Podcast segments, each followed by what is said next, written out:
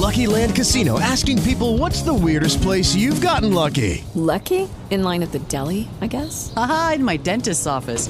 More than once, actually. Do I have to say? Yes, you do. In the car before my kids' PTA meeting. Really? Yes. Excuse me, what's the weirdest place you've gotten lucky? I never win and tell. Well, there you have it. You can get lucky anywhere playing at LuckyLandSlots.com. Play for free right now. Are you feeling lucky? No purchase necessary. Void where prohibited by law. 18 plus. Terms and conditions apply. See website for details.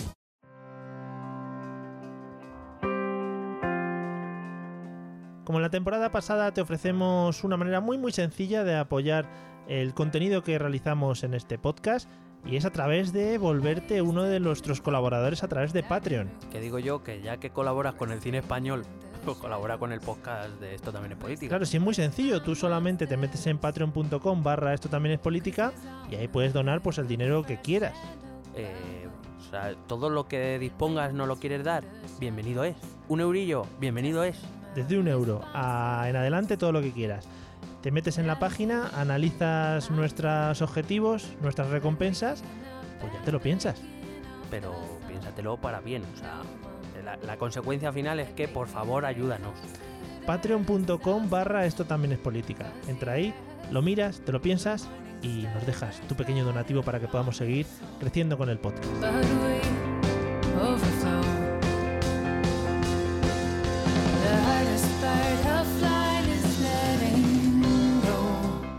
Bienvenidos a Esto también es política, el podcast que hoy se queda en Iberia analizando cómo les va a nuestros vecinos portugueses. Mi nombre es Mario Girón. Y el mío, Miguel Rodríguez, y hoy vamos a analizar el fulgurante milagro económico de Portugal. Acompáñenos, que empezamos.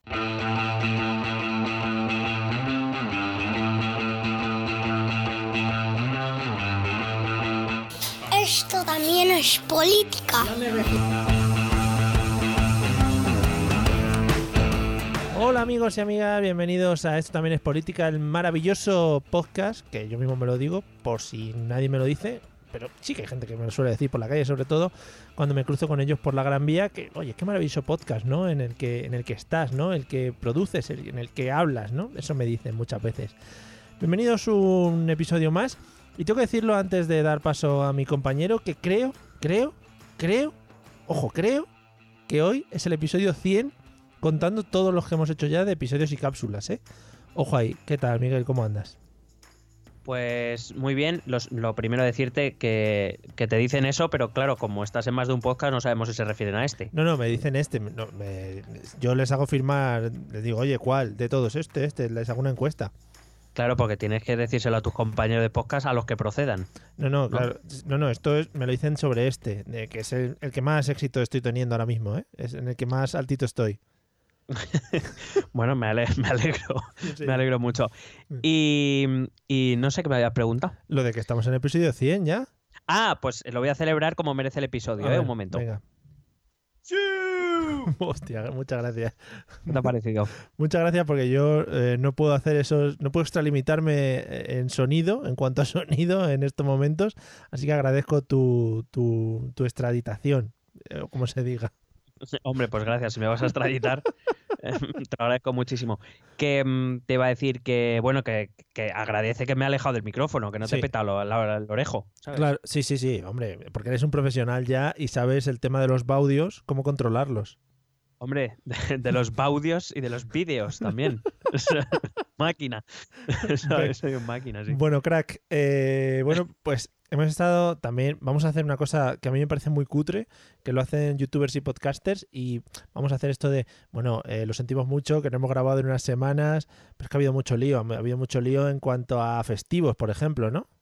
Claro, yo, yo pido disculpas, aparte de por los festivos, porque, bueno, quien conozca un poco la vida del profesor, pues he estado en un momento ajetreado Sí, y ha sido, y ha sido difícil, pero siempre volvemos. O sea, Claro. eh, que, que tengáis claro, queridos eh, y amados oyentes, que siempre volvemos. Otra cosa es, por ejemplo, Nescafé, que oye este podcast y quiere patrocinarnos. Oye, si nos patrocina, yo trabajo en festivos, ahí no hay ningún problema.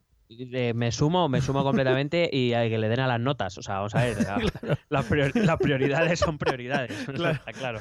Hubiera estado guay, hubiera estado guay que hubiera dicho antes, joder, ya sabéis los profesores, amamos a los alumnos, no sé qué. Luego, bueno, si nos patrocina alguien que les dé por el culo a estos que están estudiando tal. En fin, Hombre, no hay Muy que feo. ser tan, No hay que ser tan así. No hay que ser radical, ¿no? Por lo menos no parecerlo. Vale, o sea, de tu boca no ha salido, ha sido mío y yo no tengo nada que ver con personas humanas, yo solo con Yo- máquinas. Yo me alejo completamente de tus declaraciones, no me hago responsable de lo que tú digas. efectivamente. Yo ahí no me meto. Muy bien, tú no te metas. Eh, bueno, pues vamos al lío con el tema de hoy, que realmente me ha sorprendido cuando me lo has comentado, Que ha porque... sido, que ha sido hace cuatro minutos. Efectivamente, porque no estoy yo excesivamente al tanto de todo esto. Y, y lo que te he dicho antes, quizá eh, todo esto me evoque clichés automáticos sobre el país vecino. También te digo que yo creo que un poco es lo que aportas al programa, ¿no? Sí, mu- muchas gracias. Muchas gracias porque era mi objetivo principal. no sab- A, ver, Sí, yo creo que hablar del tema que vamos a hablar hoy sin que tú enumeres un par de clichés me parecería claro. soso. claro, claro. No, es que perdería, perdería todo lo que es el éxito que le estamos dando a este podcast. Sí, sí. Y que bueno, que como ya supongo que habrán adivinado por mi, por mi afirmación fulgurante y extraditable, según tú, Sí. eh, pues vamos a hablar de Portugal. Y por la- Portugal. Y porque lo pone, y lo pone, lo pone en el título también. Ah, es verdad, es verdad. Sí. No, me- no me acordaba yo de eso. Aunque, mira, yo si, fu- si fuera una persona intrépida, ¿no? Le daría el play sin, sin ver el título. Sí, lo único, este es difícil, Hmm. porque quiero decir, porque sin ver el título acertarle al play es complicado. Ya, sí, sí. Eso es así. Pero habría que intentarlo. Vale. Y por favor que alguien se grabe. Sí, si alguien lo hace, que nos lo cuente, por favor. Y cómo es la experiencia, ¿no? De vivir eso sin saber de qué se va a hablar, ¿no? Qué tensión. Claro, para ver si realmente estos primeros 5 o 6 minutos Sirven de algo. si, si despistan de verdad o no. Sí, puta mierda de introducciones. Bueno, pero nos dan la vida, como siempre decimos. A mí me gustan muchísimo. Pues nada, vamos a hablar de Portugal, a ver qué tal. Pues sí, es un tema que nos sugirió, bueno, surgió como muchos de ellos en el, en el Telegram, que por cierto está calentito. Oh, yeah, sí, sí, he visto. Es que cada vez que entro hay ciento y pico mensajes por leer. ¿Y Sí. sa- sabes qué hago? Eh, no los lees. Scroll, scroll hacia abajo. Además, Telegram tiene una cosa muy buena respecto a WhatsApp, que es que le das directamente a la, a la- te pone 52 y una flechita abajo, le das y ya te va abajo directamente, ¿sabes? No tienes que estar pasándolo. Efectivamente, es como, la Como el fle- WhatsApp, que es un poco Es coñazo. una mierda. Es la flecha de me la suda, colegas. Corre- correcto, y además está muy bien porque también te pone uno con arroba, que es como te han mencionado, y Ahí, ese ahí. es el único que leo, El ¿no? Es- interesante, sí, sí, es verdad. Es, es un poco, es un poco lo que vienes a hacer, ¿no? Sí, sí, sí, yo sí, clarísimo. Vamos, no me escondo. Yo voy de frente siempre. Pero nos, os, os queremos muchísimos telegramers. Por cierto, que ya, ya somos más de 100. O sea, Sí, sí, sí. Últimamente hemos tenido un ritmete ahí de un crecimiento a la alza, como España. sí. Aprovechamos para saludar nuestras nuevas incorporaciones, eh, todas ellas muy bienvenidas Sí. y, y que han animado bastante el debate últimamente. ¿eh? Ah, creí que ibas a enumerar los nombres. Te iba a decir, yo no me acuerdo de ninguno ahora mismo. Sinceramente no, porque no tengo el móvil delante. Pero, Vale, vale. Bueno, pero pues bueno. vamos, al lío, ¿no? Que Eh, pero como diría alguien, ¿no? Es con tablas en esto diríamos, pero ellos ya saben quiénes son. efectivamente es por ti, amigo, por ti que estás ahí escuchándonos. Hmm. Por ti que veo ríos, donde solo hay asfalto. Bien. Venga. Remem- rememorando los clásicos. Bueno, pues esto era un tema, decía antes, que surgió en el en el eh, Telegram, donde, eh, si no recuerdo más, Genis o Genis, porque yo, yo no sé, desconozco la pronunciación. A mí me molaría mucho más Jenis. Te vamos a llamar Genis. Sí. Cuida, cuidado, a ver si vamos a estar empezando un segundo Remember. Es que Jenis es, eh, tiene como más nombre de reggaetonero, ¿no? Ye- Jenis y J Balvin, los dos ahí. Ba- Bad Bunny y Jenis. Sí. Sí, sí. Sí. Eh, por favor, y Pitbull, por favor, eh, Genis, o bueno, Genis, porque te vamos a llamar ya Genis, eso está claro. Eh, por favor, ponnos tu opinión según escuches esto en el Telegram. Sí. Gracias. Que también, si te has fijado, eh, me he sabido dos reggaetoneros, ¿eh? J Balvin y Bad, Bad Bunny. ¿Cómo te quedas? Que son dos más de los que yo me sé. Pues ahí estamos. Y me sé otros tantos, pero me lo guardo para otras ocasiones. Sí, claro, no lo gastes todo el tirón porque... Claro, claro. Bueno, pues eh, como decíamos en este Telegram, pues eh, se empezó a hablar del, del tema de Portugal. Han aparecido últimamente noticias de que Portugal, has- bueno, hace recientemente salió del programa de déficit de la Unión Europea, de déficit excesivo, eh, en el cual España sigue dentro, por cierto. Mm. Eh, aunque también tocará algo por España cuando hablemos de nuestros vecinos. Eh, y bueno, se ha puesto como muy de, muy de moda hablar del milagro portugués, un- que sobre todo tiene de diferente que está gobernado por partidos de izquierdas, ¿no? Entonces ha sido eh, como el reclamo de la izquierda europea para decir que con medidas de izquierdas, medidas anti-austeridad, etcétera, se puede salir de la crisis y no con las medidas que eh, se han aplicado en casi todos los países europeos, como por ejemplo en España. Entonces se ha hablado como del milagro portugués, ¿no? Que aplicando unas medidas completamente diferentes a las del resto, pues ha conseguido salir de la crisis y con, con cierta fortaleza. El problema de todo esto es que estas, estas noticias del milagro portugués suelen esconder cosas detrás que no se nos cuentan. No, no voy a querer yo pensar mal el por qué, No, no, no. pero que claro, eh, además si, si haces una búsqueda en Google rápida hablando de cómo ha salido Portugal de la crisis, Hmm. pues dependiendo del medio te dirá que es todo una engañifa o que es todo maravilloso. Y, com- y como casi siempre, pues ni una cosa ni la otra. Qué sorpresa. Tiene cosas buenas, pero cosas que, que dependiendo del medio no te cuentan y que bueno, para eso estamos nosotros. Quizá, es, es sorprendente, ¿no? Porque yo creo que siempre la creencia popular, por lo menos hasta donde en los círculos que yo me suelo mover, eh, e- era en plan, bueno, bueno, en España estamos mal, pero bueno, siempre está ahí Portugal, ¿no? Como que va, como que va por detrás nuestro. Sí, no sé qué humorista decía que, que España era el culo del mundo, pero Portugal era la almorrana. ¿no? Eh, siempre, vale. como siempre hay alguien peor que nosotros, que Sí. además son concretamente nuestros vecinos. Bueno, la, la realidad es que eh, sé que no te voy a adelantar mucho, a lo mejor es un poco decepcionante, pero la realidad es que eh, son realidades distintas, eh, con algunas cosas eh, mejores en Portugal y con otras peores en Portugal. O sea que esto que de repente ahora en Portugal es como el modelo a seguir o el ejemplo a seguir en todo y que es un espejo en el que mirarse, pues bueno, en algunas cosas sí, en algunas cosas no, como, como todo lo que casi todos los temas que tratamos realmente. No es ni blanco ni negro, hay muchos grises que vamos a intentar explicar durante este podcast. Claro, al final yo, a ver, sin tener mucha idea, supongo que luego depende de que cada país tiene sus recursos, cada país tiene su historia, tiene sus modos de ganarse la vida a las personas y dependerá mucho esas cosas, ¿no? Claro, y que es muy fácil, quiero decir, cuando a ti te venden la noticia del milagro portugués, pues claro, es, es como, sobre todo para el votante de izquierdas, te dice que está gobernado por un partido, por el Partido Socialista, en coalición con otros dos partidos de izquierdas, y tal, es como una esperanza, ¿no? Que, que nace, pero claro, eh, lo, lo malo es que muchas veces hay mucha gente, no voy a decir todo el mundo, porque no es verdad, pero hay mucha gente que se queda en esa, ¿no? En la, en la piel, en, en el titular, en, la- o en los 20 segundos que le dedican en el telediario, ¿no? Y dependiendo de la cadena. Y hay que ir un poco más profundo para entender qué es lo que está pasando en Portugal, si realmente todo es tan bueno como lo pintan o como tan malo como lo pintan otros, Sí. y, y entender un poco también la idiosincrasia portuguesa, porque como cuando hemos hablado de otros países, creo que hemos hecho mucho hincapié en eso. No podemos esperar que, por ejemplo, y en Italia se funcione igual que en España, porque son países completamente distintos, con tradiciones distintas, con modelos políticos distintos y económicos distintos, y a eso hay que tenerlo en cuenta a la hora de, de establecer ciertos juicios de valor que se hacen y que muy rápido aceptamos normalmente. Sí, porque nos gusta mucho hablar también. Bueno, pues nada, vamos a, a ver qué analizamos de Portugal, a ver qué descubrimos. Bueno, primero eh, he pensado, antes de, de hablarte un poquito más en profundidad, vamos a ver los datos que nos llegan de Portugal comparados con otros países europeos Vale.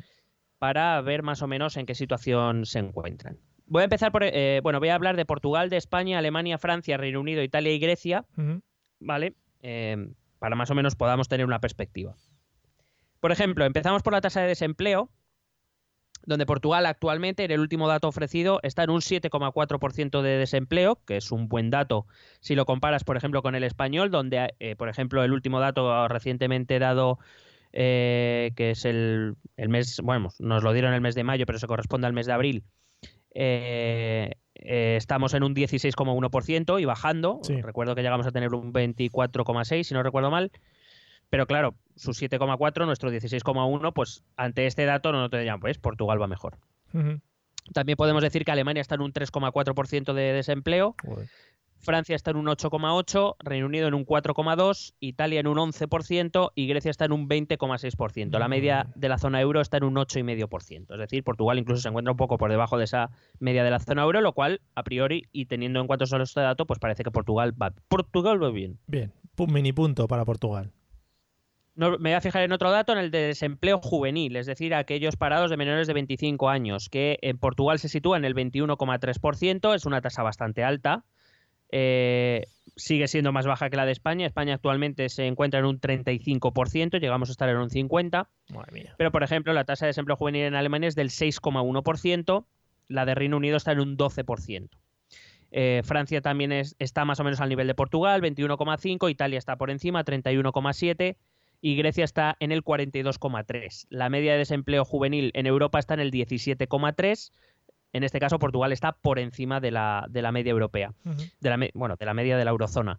Eh, lo cual, pues bueno, quizá el punto negativo dentro del desempleo portugués está en el de ese desempleo juvenil que está un poquito más alto de lo que debiera. Mm. Vamos a otros datos estadísticos eh, macroeconómicos, por ejemplo, la prima de riesgo, Oh, yeah. Eh, de la que te- nosotros explicamos que era la prima de riesgo. Creo que sí, ¿no? Eh, la diferencia no sé qué de Alemania. Ese es mi- Sí, bueno, eh, concretamente es, digamos, el interés que se exige de más respecto a los bonos alemanes. Eso, eso. Se, se toma el bono alemán como, como referencia, eh, teniendo en cuenta que es el más seguro, y a partir de ahí, pues es el interés que se exige de más es lo que se llama prima de riesgo. Por cada 0,01% que, que se suma de más, es un punto básico que se llama. Tuvimos un periodo de tiempo que los telediarios mm, estaban todo el rato midiendo la prima de riesgo cada, vamos, cada, cada puntito.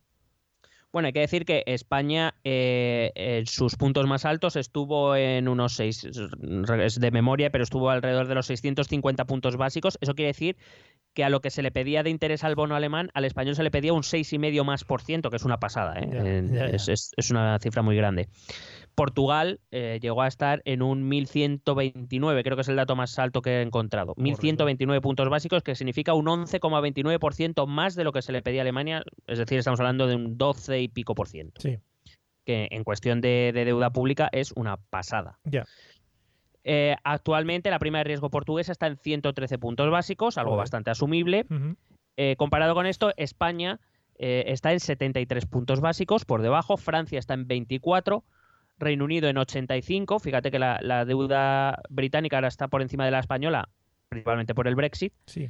Italia está en 123, porque de Italia cada vez se fía menos gente, la deuda de Grecia ahora mismo está en 357 puntos básicos. Ah, bueno, que esto, es- perdona, esto comentaste que, era, que también era por la confianza que daba cada país, ¿no? La prima de riesgo no es otra cosa, es, es un reflejo en el interés de la confianza que los mercados internacionales tienen en, en que un país pueda devolver la deuda que está vendiendo. ¿Vale? Entonces, em, cuanto más alto es la prima, más alta es la prima de riesgo, significa que hay más desconfianza. ¿Por qué? Porque los, los prestamistas internacionales entienden que hay mayor riesgo y que si quieres dinero, le vas a tener que devolver una cantidad muy superior Sí, a la que le está pidiendo a Alemania, para que nos entendamos. vale. Entonces, eh, bueno, España llegó a estar, como digo, en los 650 puntos básicos, a estar en los 73. Portugal, a pesar de los buenos datos macroeconómicos o de varios buenos datos macroeconómicos que presente, que de los que vamos a hablar aquí, los mercados internacionales siguen confiando menos, por ejemplo, en Portugal que en España, Mm. por poner un ejemplo. Quiero decir, y eso que acabamos de decir, que España tiene más del doble de desempleo. Pero Pero, ahí- aún así, eh, los mercados internacionales creen que España es más fiable a la hora de devolver el dinero prestado que Portugal. Quizá ahí también entre en juego el tema de la tradición, la historia, etcétera, etcétera. Mm, los mercados no se fijan mucho en esas cosas. Ya. Eh, los mercados se fijan en, en- O sea, el dinero se fija en quién me va a devolver el dinero y quién no. Vale. No, no, no se, no se Ya, fijan no sé, no en sé. esas Sí, digo, porque igual, yo que sé, Portugal históricamente ha devuelto peor las las estas, las, Bueno, las deudas que- o lo que sea. Hay, hay que decir que históricamente el país con más bancarrotas declaradas ha sido España, o sea que no, no se debe tener muy en cuenta. Vale. La, la cuestión es que esa confianza depende de muchas cosas. Creo que ya lo hemos hablado aquí más de una vez cuando hemos hablado de economía, sobre cuando hablábamos, por ejemplo, de la, de la crisis, en los episodios de la crisis. Ese término confianza, que no parece nada matemático ni nada económico, es eh, la esencia de la macroeconomía. Y, y el hecho ya no es sol, es cómo te perciben eh, estos prestamistas internacionales y sobre todo ya no es tanto, o sí, es, es tanto cómo te perciben, pero también es cómo hasta dónde estás dispuesto a llegar para asegurarte eh, de que vas a devolver tu deuda. Es decir, cuál- ¿qué capacidad de generar confianza tienes tú? Y hasta el día de hoy hay que decir que España eh, ha, sabido generar bastante confianza. Digo que, por ejemplo, su prima de riesgo ahora mismo está por debajo de la de Reino Unido, que no, no es lo tradicional. Ujú.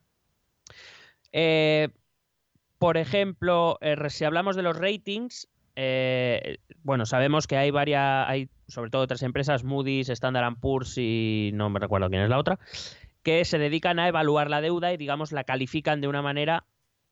Eh, los, los agentes internacionales tienen mucho en cuenta esto, estas calificaciones. Eh, la más baja es el bono basura, que todos hemos oído hablar de ella, eh, y la más alta es la AAA.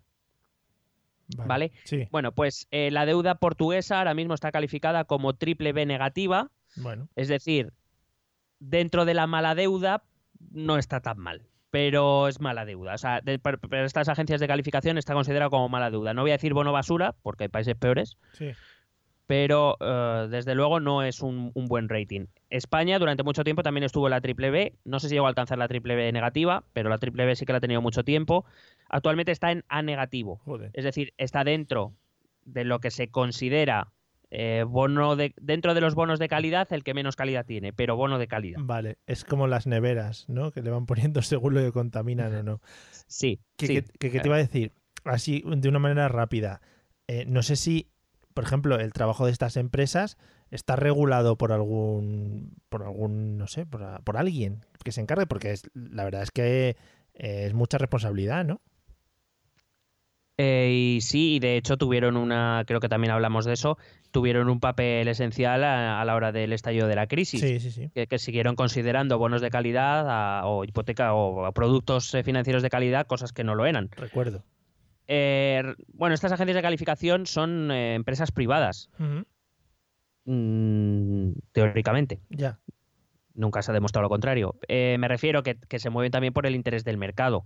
Creo que una, una de las cosas fatales que hicieron estas agencias de calificación durante la crisis fue precisamente eh, el hecho de calificar por encima de lo que era razonable por miedo a que aquellas empresas o bancos que les, les solicitaban las calificaciones se fueran a otras empresas. Ya.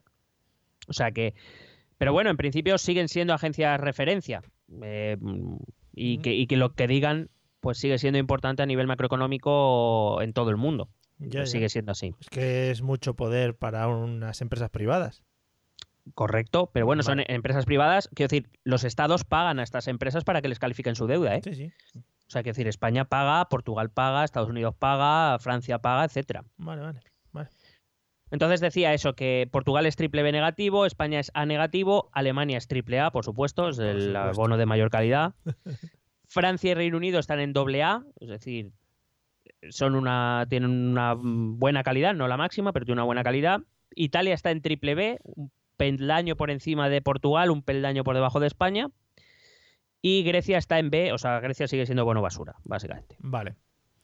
O sea, están ahí todos que en un ranking de, de- de letras.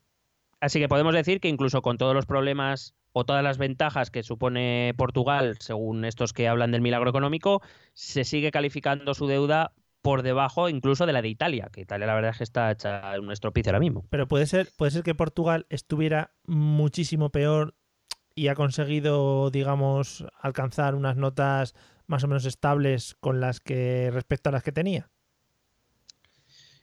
Eh, eh, para algunos eh, datos macroeconómicos, evidentemente venían de un sitio mucho más profundo que España, por ejemplo. Eso es evidente. Vale. Y es verdad que su mejora es notable y hay que tenerla en cuenta y- e incluso pues ala- alabarla y, y tenerla en cuenta, como digo. Vale. Pero a la hora, repito, por ejemplo, de estas agencias de calificación, eh, tienen en cuenta todos los datos macroeconómicos, etcétera, pero luego, y eso se refleja en la prima de riesgo que te he dicho antes, los inversores tienen menos confianza en Portugal, pese a esa gran mejora Ya. En otros países que los que, que- que también lo han pasado mal, como España o Italia incluso. Bueno, Sí, ahora sí. mismo la deuda portuguesa está por debajo de Italia, pero sigue por encima de la española. Vale. Vamos a hablar de qué ratio deuda-PIB tienen los países, es decir, qué porcentaje del PIB tienen de deuda los diferentes países. Eh, de los que estamos hablando, la que menos tiene es Alemania, que tiene un 64,1% del PIB eh, en deuda, lo cual hace 10 años te hubiese dicho que es un porcentaje alto, España estaba en torno al 40% en ese momento. ¿eh? Claro. Sí. Hace 10 años hubiera dicho que es alta, ahora mismo te digo que está muy bien. Vale. Eh, después está Reino Unido. Reino Unido tiene un 87,7% de su PIB, en for- o sea, de deuda, un 87,7% de su PIB. Francia tiene un 97%, España tiene un 98,3%, Muy bien. Portugal tiene un 125,7%. Oh, es decir. Portugal necesitaría todo un año, toda su producción económica de un año y los tres primeros meses del siguiente para pagar su deuda y no gastar nada. Eso es, es la teoría, lo que dice la teoría. Sí, España sí. necesitaría un poquito menos de un año. Bueno. Nosotros para Navidad llegamos. Oye, pues, pueden- pues se puede plantear, ¿no? En plan, estaros todos quietos un año, ¿no? Y ya está. Y damos No, todo el dinero. quieto- quietos, quietos no, hay que producir lo que no se puede gastar. Ah, vale, vale, efe- efectivamente, efectivamente. Pues producir a tope, trabajar sin comer, sin internet, sin luz, sin, bueno, sin agua, todo eso, ¿no? Joder. Bueno, no, no. mm, A ver, no, no, gastar me refiero sin gastar eh, dinero público, sin gastar en sanidad, en educación, etcétera, esas en ejército, en policía, en Ah, jueces, eso, en esas eso. cosas. Vale, vale. Pues, pues eso, En- alegría. sin, sin subvenciones, por, sin prestaciones por desempleo, sin pensiones. Claro, es que aquí en España te metes a quitar las subvenciones y se caen muchas cosas, ¿eh? Se cae casi todo No, bueno, el sistema. Aquí, aquí en muchos países, eso es así. Vale. Pero bueno, por ejemplo, 125,7% es la deuda de Portugal, eh, Italia está en un 131,8 y Grecia en un 178,6. Madre mía. Es decir, siempre hay alguien peor. Sí, sí, sí. Eh, si hablamos del déficit, eh, es decir, el déficit del último año, es decir, lo que se ha gastado de más respecto a lo que se ha ingresado, eh, Portugal eh, ha cerrado con un 2,5% de déficit, España está en un 3,1%, ha cerrado en un 3,1%. eh, Alemania ha obtenido un superávit, o sea, ha gastado, ha gastado menos de lo que ha ingresado. Sí. Francia está en un déficit del 2, bueno, está en un global del 3,1, pero ha hecho un 2,6 este año, 1,9 el Reino Unido, 2,3 Italia y Grecia también ha tenido un ligero superávit, pero porque básicamente la han obligado a tenerlo. Pero en este caso, a ver, al, al estar todo basado, por lo que estás contando, más o menos en Alemania, que se toma como referencia en todos estos datos, o en la mayoría de ellos, digamos que no se le está beneficiando, aunque, yo que sé, es que, es que no sé si me explico, aunque fuese muy mal el país, ya por el hecho de ser Alemania ya está sacando un beneficio sin tener que currárselo demasiado como los demás. Mm, bueno, aunque lo estuviera haciendo muy... eh, a ver, si lo estuviera haciendo muy mal, probablemente sus datos no serían tan buenos. Ya. Es decir, Alemania lleva muchos años labrándose esa imagen de país fiable, país, digamos que, mm, entre comillas, trata bien a los inversores. Es, Quiero decir, es lo de hecho- cría buena fama y échate a dormir, cría mala fama y échate a morir. bueno, con una diferencia, que Alemania no se echa a dormir. Quiero decir, Ya, ya. eh, todas, estas ref- todas estas reformas que muchos países europeos, principalmente los mediterráneos, entre los cuales nos encontramos, han tenido que abordar de forma dolorosa durante la crisis, Alemania ya las había hecho antes. Ya. Es decir, cuando, cuando Alemania viene... eh, esto- hay una cosa que hay que entender. Alemania es el gran país acreedor de la Unión Europea. Es decir, Alemania es el que más pasta pone. Claro. Y los países del sur, son, bueno, ahora con los del este menos, pero los países del sur tradicionalmente han sido los que más pasta hemos recibido de la Unión Europea. Sí. Eh, claro, el problema está en que cuando llega la crisis, los, los países, los problemas de los países periféricos, os voy a decir periféricos porque no solo incluyen a los del sur, también incluyen a Irlanda. Eh, el problema de los países periféricos es que su gasto desenfrenado durante tantos años Pone en riesgo algo en lo que Alemania ha invertido mucha pasta. Entonces Alemania dice no. Y claro, dice, no, es que viene, me- viene la Merkel a imponernos políticas de austeridad. Bueno, eh, si tomamos esto literal, podemos decir que Merkel a veces se equivoca. Y Merkel sabe que se equivoca. Pero Merkel lo que está haciendo es, lo que está diciendo a los países periféricos es, tenéis que hacer lo que nosotros hicimos hace 10 años. Quiero decir que nosotros, Alemania tuvo su crisis propia unos años antes de la gran crisis, por eso Alemania la ha resistido mejor, porque ellos ya habían hecho las reformas Claro. que luego han pedido a otros países. Mientras aquí gastábamos a manos llenas en teatros sin gente, en estaciones de tren sin pasajeros Fórmula 1. y en, y en, en Fórmulas 1 y en aeropuertos sin Aeropuertos, aviones, sí, sí, y en- y Alemania, Alemania ya había hecho su ajuste de gasto. Claro. Y se estaban descojonando de nosotros también. Eh, que se adelantaron un poquito a todo esto que iba a pasar, ¿no? Bueno, porque ellos tuvieron una crisis propia, una crisis interna anteriormente con la entrada al euro y demás, y ellos llevaron a cabo esas reformas. Y en su lógica dijeron que los países que habíamos entrado con la crisis de 2007, en, un poco en esa barrena que ellos ya conocían, entendieron y siguen entendiendo que esos países debíamos hacer lo que ellos hicieron en su momento. En una- Y, hay- y- y aunque, perdón, y Sí, sí. aunque y aunque vaya a sonar mal y me vaya a ganar muchos enemigos, Sí, bueno. tenían cierta parte de razón. Vale. Y ahora una pregunta relacionada con esto. Y aunque nos salgamos un poquito del tema de Portugal. ¿Cuánto crees tú que, que- A ver, ¿cómo me explico? ¿Cuánto crees tú que de porcentaje en cuanto a reformas o a trabajo o a aplicar estas reformas va dentro de eh, la forma de ser de las personas de cada país? Es decir, mm, puede ser que los alemanes sean capaces de aplicar este tipo de reformas más ágilmente porque tienen una forma de ser muy específica y quizás los países periféricos seamos un poco más salseritos y nos cueste un poco más. Sí, claro que tiene que ver, influye, influye mucho, influye mucho que, por ejemplo, en Alemania, no digo ni que sea mejor ni peor, digo que es así. eh, dicen que en Alemania, pues los, los partidos más grandes son capaces de pactar estas reformas, por ejemplo, Ujú.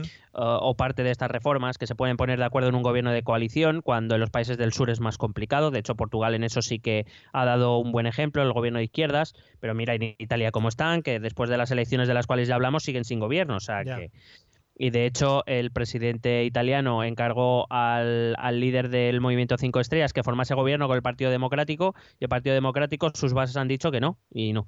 O sea, que quiero decir que, que evidentemente, claro que tiene mucho que ver, y tiene mucho que ver, pues como todo, ¿por qué en Finlandia la educación va tan avanzada? Porque la- el pacto educativo fue un pacto de finales de los 70 que los gobiernos han ido modificando para adaptarlo a los tiempos, pero que en, en esencia no ha sido modificado por ningún partido. Ya. ¿Tú, ¿Tú ves eso en España? Eh, no, no, no, la verdad es que no. Pues es, claro, pues esa es la cuestión. Cuando, cuando los, eh, las fuerzas políticas y sociales de un país consiguen llegar a algún tipo de acuerdo, hace que esas reformas sean más duraderas.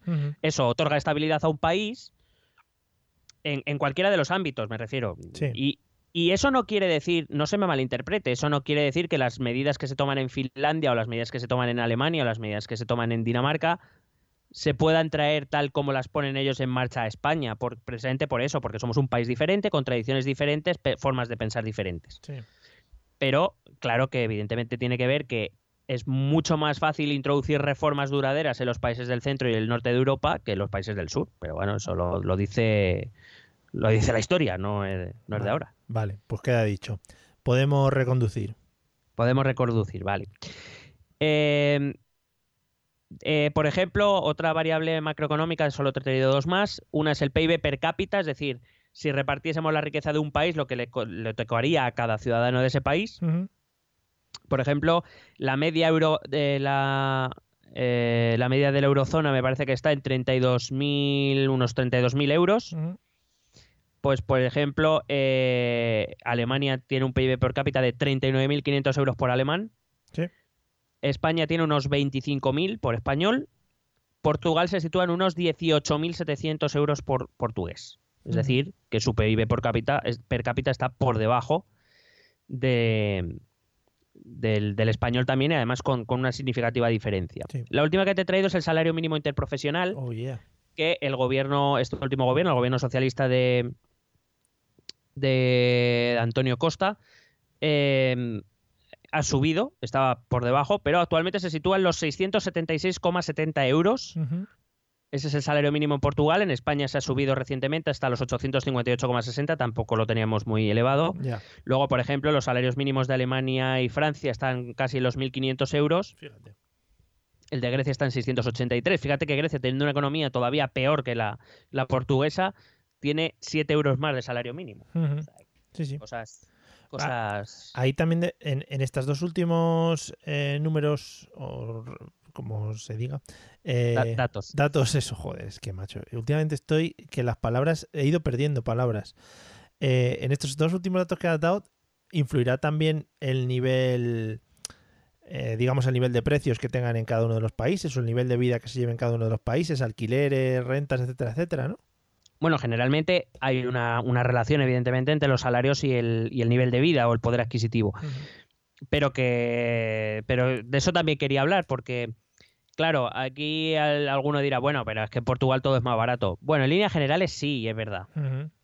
Pero, yo he estado, re- he estado recientemente en Lisboa y aun siendo la mayoría de cosas más baratas que en España, ya no hay tanta diferencia, ¿eh? A ti te la han clavado por turista, eso hay que decirlo. No, porque además yo iba, yo iba con guía portugués Ah, y vale. me lleva a los sitios, sin, quiero decir, a, a donde no me sajen. A los poco conocidos. A- claro, A, donde van a comer los portugueses. Si comen ahí Vale. los portugueses es que es bueno. donde van los camioneros portugueses. Oh, madre mía, eso ya tiene que ser. O sea, eso ya tiene que ser sublime. Así que, pero bueno, que en línea general es que Lisboa sigue, aún siendo, repito, una ciudad que sigue siendo más barata que, por ejemplo, Madrid, pero ya la diferencia no es tanta como yo la recordaba. Ya. Y, y tampoco es que hace tanto que estuviera en Portugal. Y tiene mucho que ver con, con esa parte del milagro portugués del que vamos a hablar ahora, ese, ese tipo de cosas. Pero no te quiero hacer spoilers, vamos a ir poquito a poco. Pues venga, vamos a por el milagro portugués, que después del de Fátima, pues es el segundo milagro portugués que más lo ha petado. Sí. Eh, y el de Cristiano Ronaldo. Eh, ah, efectivamente. Un, un- un chico pobre que llega a estrella mundial. Joder, es verdad. Como Bustamante. Claro. Esa es mi referencia. Cristiano Ronaldo y Bustamante. Hombre, son eh, modelos a seguir. Para mí sí. Bueno, em, el caso de Portugal, voy a empezar introduciendo brevemente cómo fue la crisis de Portugal, porque la crisis de Portugal no fue exactamente igual que la española o que la irlandesa, por poner ejemplos de, o la griega, que son eh, los otros países que hemos recibido dinerito fresco de la Unión Europea para salir de nuestra mierda. Billets. Efectivamente. Eh, Portugal tiene muchos elementos comunes con, con nuestra crisis, por ejemplo, principalmente un exceso de deuda terrible. Es decir, en la época... Voy a intentar explicar una, una cosa muy rápida. Yo creo que ya la explico alguna vez, pero por si acaso. Para recordar, para refresh. Sí. Eh, para F5. Bien. Oh, qué bien. Eh, digo por meterme en tu jerga. Sí, sí, muy- no te estaba pillando lo que querías decir, pero cuando has dicho F5, digo, joder, ahora sí, para adelante. Claro. Eh, la idea de los estados eh, eh, para que intervengan en la economía, una de las grandes ideas es que los estados sean capaces, mediante su intervención, de em, eh, me suavizar las ondulaciones de las crisis económicas. Si imaginamos una crisis económica, que seguro que todos hemos visto un gráfico de estos, son ondas que van de arriba abajo, ¿vale? Sin más. Sí. Eh, la idea de la intervención del Estado es precisamente es moderar tanto las subidas, las, las épocas expansivas, como las épocas de recesión o de, o de crisis. Sí.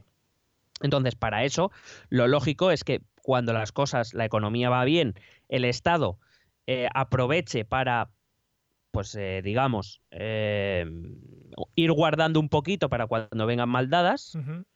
y cuando lleguen las crisis, pues tirar de ese colchoncito. Digo, básicamente lo que haríamos cualquiera. Sí, sí, eso que cuando nos va bien, pues vamos, vamos ahorrando un poquito y cuando nos viene un golpe, por ejemplo, pues tenemos que arreglar eh, la junta de la trócola del coche, Muy bien. pues, pues eh, tiramos de los ahorros de cuando nos ha ido bien, pues cuando nos viene un golpe, un golpe, pues tiramos de esos ahorros. Eso es, ojalá a nadie se le joda la junta de la trócola del coche porque es algo muy difícil de, de abordar.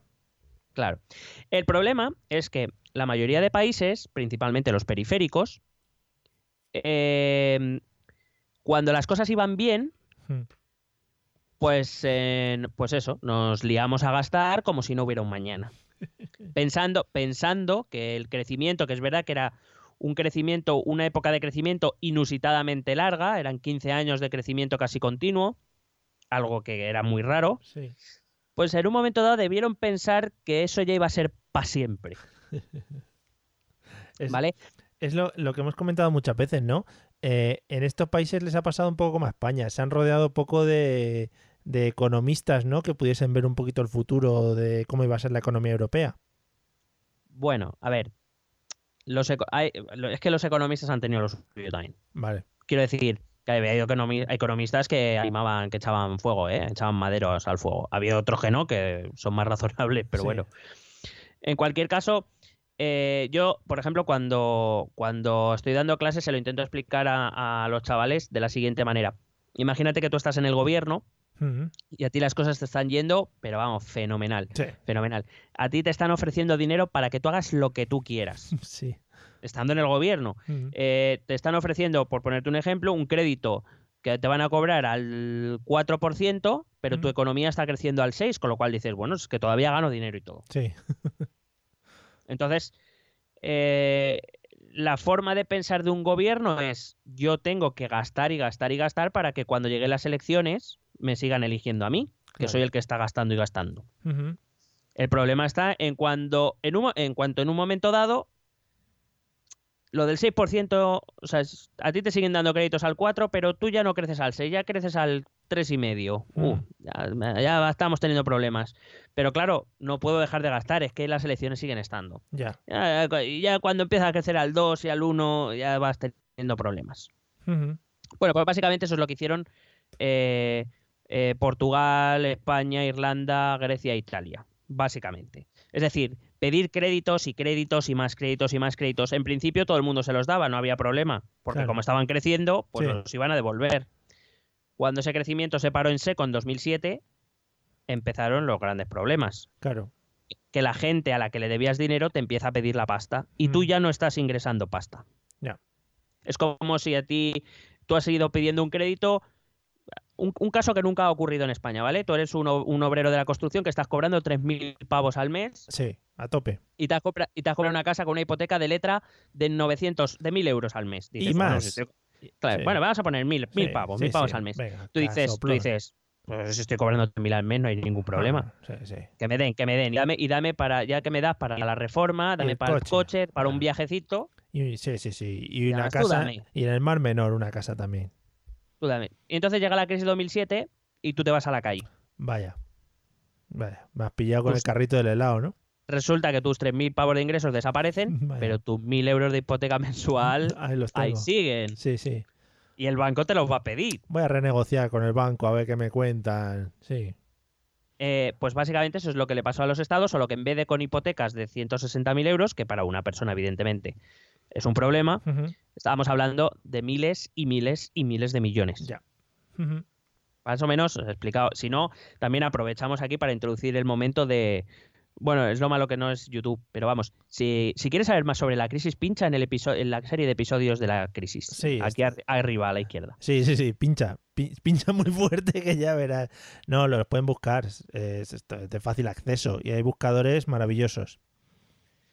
Bueno, la peculiaridad del caso portugués es que al contrario de lo que le pasó a Irlanda y a España principalmente, porque Grecia es un caso aparte que habría que explicarlo bien, eh, principal, a, a España y a, y, a, y a Irlanda lo que les pasó es que tuvimos una burbuja inmobiliaria muy tocha. Sí. Es decir, tanto en Irlanda como en España se compraban casas y se pidieron hipotecas como Claro. para una boda. Venga el pocero ahí haciendo casa, vamos. Exactamente. Eh, ¿Qué pasó? Que cuando los ingresos dejaron llegar a las familias, se empezó a dejar de pagar las hipotecas y los bancos entraron en problemas. Vaya, sí, sí. ¿Vale? En Portugal esto no pasó con... Portugal no tuvo burbuja inmobiliaria. Claro, no tienen tanto espacio para construir casas. Tan- Bueno, la burbuja... sí. Venga. Eh, obrigado. No, Eh, nada. El, pro- eh, el problema de Portugal vino por este sobreendeudamiento público, que te digo también lo sufrió España, por ejemplo, Mm, pero en vez de una burbuja inmobiliaria lo que tenían era una burbuja de crédito.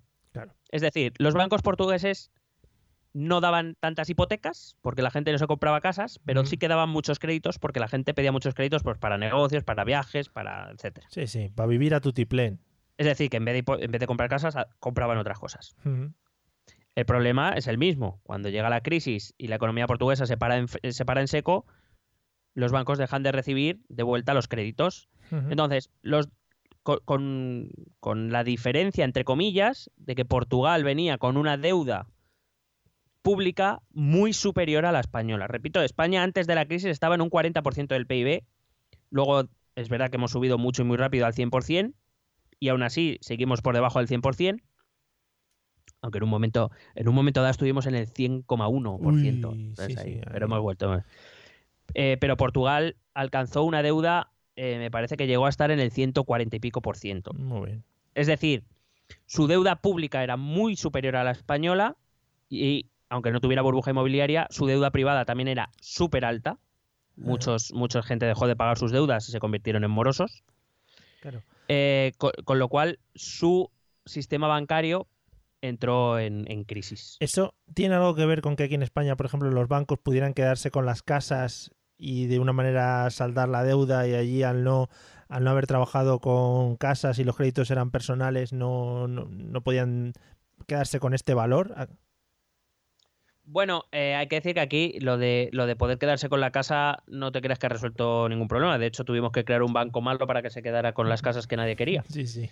Joder. Eh, no. bueno, con los activos inmobiliarios que nadie quería. Pero, em, eh, por decirlo de algún modo, volvemos otra vez al sistema de la confianza. Durante mucho tiempo el sistema bancario español tuvo algo de confianza, o, la- o el sistema internacional tuvo algo de confianza en el sistema bancario español, que luego desapareció porque recuerdo que nuestro sistema bancario está rescatado. Sí. Con una diferencia, repito, que nuestra deuda pública, siendo alta, no llegaba a ese punto de la portuguesa. Por eso a Portugal hubo que rescatarla entera y no solo a sus bancos. Esa es la diferencia con España o, o con Irlanda. Irlanda también tuvo que ser rescatada completamente, porque su finanza pública estaba desbordada. Eh, es decir, el déficit que estaban a- a- eh, a- em, agregando cada año era insostenible. También el español. Eh, pero digamos que como Espa- España venía de un nivel de deuda más bajo, pues no fue percibido como tan peligroso. Por eso, por ejemplo, España llegó a 600 puntos básicos en la prima de riesgo y Portugal alcanzó casi los 1200. Ya, ya. Esa es la diferencia. Vale. Entonces, ¿qué pasó en Portugal? Bueno, en Portugal en el momento de la crisis había un gobierno socialista. Eh, ahora mismo eh, se llamaba, sí, José Sócrates era el primer ministro portugués en, el- en aquel entonces. Eh, José Sócrates fue el primer ministro portugués que solicitó el rescate a Europa después de intentar salir y sin conseguirlo. De hecho, ya eh, en esos primeros años se crearon cuatro programas de ajuste económico, de reajuste económico, con gobierno socialista pactados con el centro derecha portugués. ¿Vale? O sea, entre los dos grandes partidos portugueses se pactaron cuatro programas de ajuste que eran a todas luces insuficientes, pero que más o menos, quiero decir, incluso con los socialistas en el gobierno ya se hablaba de, de tener, empezar a recortar deuda pública, gasto público, etcétera. Sí. Lo que pasa es que esto fue a todas luces insuficiente y en un momento dado Portugal tuvo que pedir ayuda a la Unión Europea. En 2011, la Unión, eh, la Unión Europea otorgó un rescate de 78.000 millones de euros a Portugal y, por supuesto, como todo, eh, a cambio de una serie de reformas que la famosa Troika Sí. que, eh, iba a supervisar. Joder, Digo- ¿cuánto, cuánto se habló de aquello, eh? Qué tiempo. Hombre, los, los hombres de negro, Sí, sí, sí, joder, qué bonito fue. que vamos, estaban ahí, ahí con caiga quien, bueno, caiga quien caiga. La verdad es que el lema les podía valer. Efectivamente. Eh, bueno, hay que decir que en, en 2011 eh, José Sócrates, repito, primer ministro socialista, presenta un nuevo programa de, de recortes y el que hasta entonces le había apoyado, que era el principal partido de la oposición, el partido de centro derecha, le rechaza esos, esos planes. Se los rechaza porque dice, este, este partido de centro derecha, dice que se quedan muy cortos. Ya. Tanto es así, tanto es así que fíjate, Portugal, como no tenía crisis inmobiliaria, eh, José Sócrates fue capaz de negociar ese, ese, mm, ese rescate. Bueno, no sé si recuerdas la última negociación con Grecia, cuando salió eh, Siriza con, con Varoufakis de ministro. ¿Te, te acuerdas de Varoufakis? Hombre, otro, otro grande, sí. el, el sex symbol. Sí, sí, sí. Bueno, eh, básicamente Varoufakis y Siriza eh, llegaron diciendo que iban a, que iban a torear a Europa y Europa le dijo sí, sí, bastante. sí, sí. Y al final acabaron aceptando un trato que iba a ser, vamos, que por mucho que dijeron, estaba claro, era el tercer rescate ya que Europa, Europa en ese momento estaba diciendo no estoy para bromas. Ya. Eh, sin embargo, Portugal, como, como sí que venía haciendo programas de recorte, aunque fueran insuficientes anteriormente, como no tenía burbuja inmobiliaria, pues pudo negociar un, trata- un trato un poco mejor. Algunas cosas se las tuvo que comer, pero otras, por ejemplo, consiguió consiguió evitarlas, como por ejemplo, eh, querían eh, la troika quería que congelasen las pensiones, incluidas las más bajas. Portugal consiguió que las más bajas no se congelaran. O, eh, por ejemplo, eh, le- les presentaron una oferta, bueno, una oferta. Les, les dijeron que tenían que recortar en personal público, en funcionariado, y Portugal consiguió un poco paliar que no fueran tantos. Es decir, consiguió limar cositas porque su situación evidentemente no era la misma que la de Grecia. Vale, que tenían cierta capacidad de negociación que Grecia en este caso no, no tenía. Exactamente. Mm. El problema está en que con ese cuarto programa, eh, en el que el Partido Centro Derecha eh, re- lo rechaza, hace que el primer ministro socialista José Sócrates dimita, se convoquen nuevas elecciones, nuevas elecciones que va a ganar el- los partidos del centro derecha, donde eh, va a salir pres, como presidente de, bueno, como primer ministro de Portugal, Pasos Coelho, que es el, el, eh, el primer ministro hasta mil, hasta 2015, perdón. Vale, hasta 1742, sí. Sí. La cuestión está en que, fíjate que el trato, el, el pacto que habían firmado, el compromiso que había firmado Portugal con la Troika era un tratado duro, Sí. era un pacto duro para. Portugal. Pero fíjate que llegó Pasos Coelho y su partido y dijeron que es que ese pacto se quedaba corto, Joder. ellos iban a, ellos iban a hacer más recortes. ¿Pero y todo esto lo dijeron antes de, de llegar al gobierno o ya Sí, una- sí, sí, sí, sí, no, no, Ah, vale, sí, sí. Ellos, ellos se hicieron caer al gobierno de Sócrates diciendo que, que se daban cortos, que había que hacer más para sacar al país de... Ellos, bueno, se, evidentemente la prima, su prima de riesgo seguía subiendo, sus- Sí, sí. Su, sus cre- su deuda seguía creciendo, etcétera, Ah, y, y Pasos Coelho dijo que es que había que tomar medidas más eh, radicales, por decirlo de algún modo, para, Sí. para cortar eso, para que los mercados volvieran a confiar en ellos, para que su deuda volviera a ser aceptable, etcétera. Sí, sí, lo dijeron abiertamente. Y, de hecho, salieron ganadores. Bueno, de hecho, aunque ahora estén gobernando, gobernando los socialistas, las últimas elecciones las ganó Pasos Coelho también, ¿eh? Vale, pero te iba a decir que si has vendido tu programa electoral con esa base, bien, pero si has, has llegado y luego dices, toma, y ahora vamos a meter esto, pues un poco de guarrillos, ¿no? No, no, pero ellos, la verdad es De que... frente. eh, además, era, iban un poco al contrario, que es verdad, en Portugal iban un poco al contrario, o el partido de centro derecha un poco al contrario que el resto de, de- de partidos de centro derecha, que incluso Rajoy haciendo muchos ajustes siempre se mostró reticente a hacer todo lo que la Unión Europea le pedía. De hecho, por eso hemos bajado el déficit de forma más lenta, etcétera, etcétera. Incluso eso. Eh, allí no, allí es como, no, no, es que hasta la Unión Europea se queda corta. Queremos aquí. Joder, mandanga. Queremos. Sí, sí. Bueno, eh, mm, resultó que, que finalmente en las elecciones de 2015 eh, volvió a ganar Pasos Coello, pero con una mayoría insuficiente. Y el líder eh, del Partido Socialista, Antonio Costa, actual primer ministro, consiguió formar un gobierno de coalición con, eh, con otros dos partidos de izquierda, el Partido Comunista de Portugal y el Bloco de Izquierda, que viene a ser una especie de, especie de, remarco esto, especie de. Podemos portugués. Vale. vale, especie de. Sí, porque eh, no son exactamente lo mismo, pero bueno, la idea va por ahí. Estaría guapo eh, que en todos los países eh, como que hubiera réplicas, ¿no? De los partidos y tuvieran su propio Pablo Iglesias, su propio Albert Rivera, pero en portugués, ¿no? Como cuando, como cuando adaptan los Serrano a, a Portugal, que hubiese ese tipo de cosas. Sería maravilloso. Bueno, pues eh, ahora mismo escribo a Portugal y lo planteo. Que ya lo dejo dicho, Los Serrano está adaptado al portugués, ¿eh? O sea que si queréis buscarlo, maravilloso también, ¿eh? Ahí lo dejamos. Recomendación televisiva. Qué puta mierda. Venga, puedes seguir. Bueno, eh, hay que decir que en estos cuatro años de Pasos Coello, los recortes, eh, cuando Europa decía Portugal es el alumno aventajado, bueno, de España también lo decía, Sí. eh, era porque Portugal puso en marcha muchas, de, muchas reformas estructurales.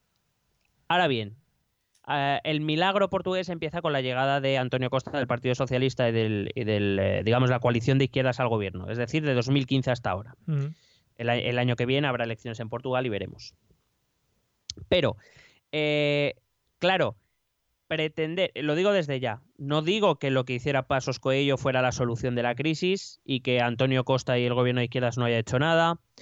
No, bueno, el, el problema es que hay que tener muchos factores en cuenta.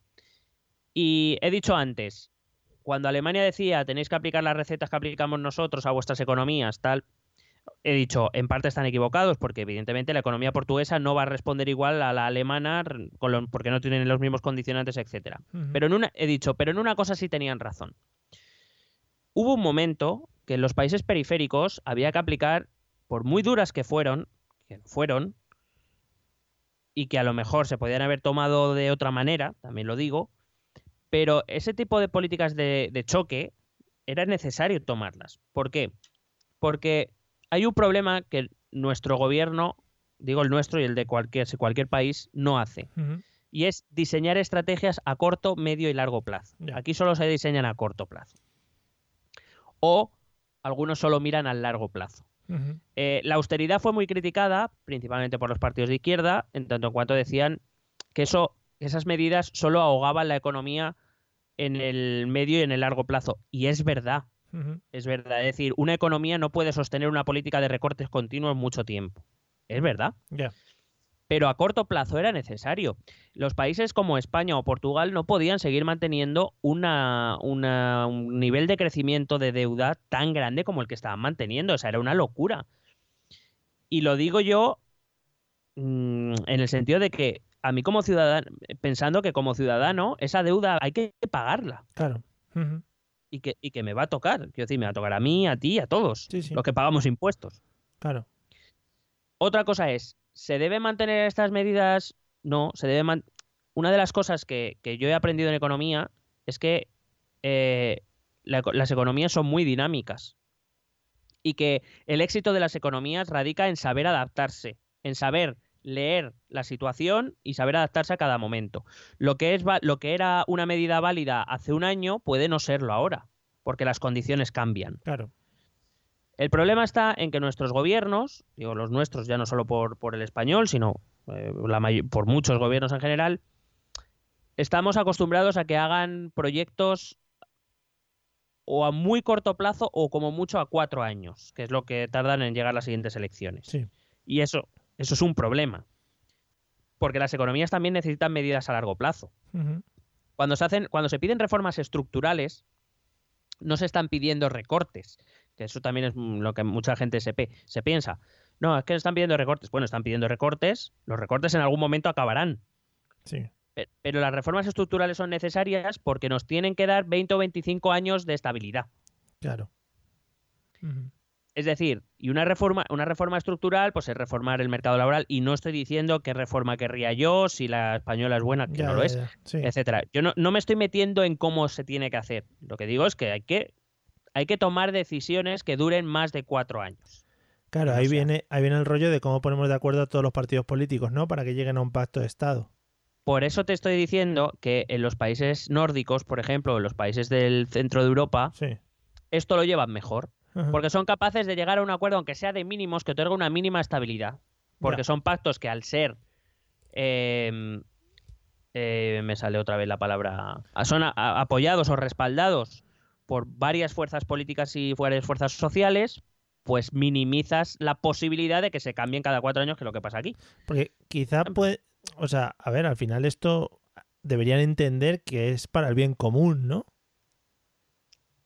Claro, pero en- eh, los partidos perciben el riesgo de, eh, de eliminar la competencia. Me refiero, si vamos a poner que yo soy un partido de izquierdas y tú eres un partido de derechas y tú y yo nos ponemos de acuerdo en algo, Ya, corremos el riesgo de ser vistos como lo mismo.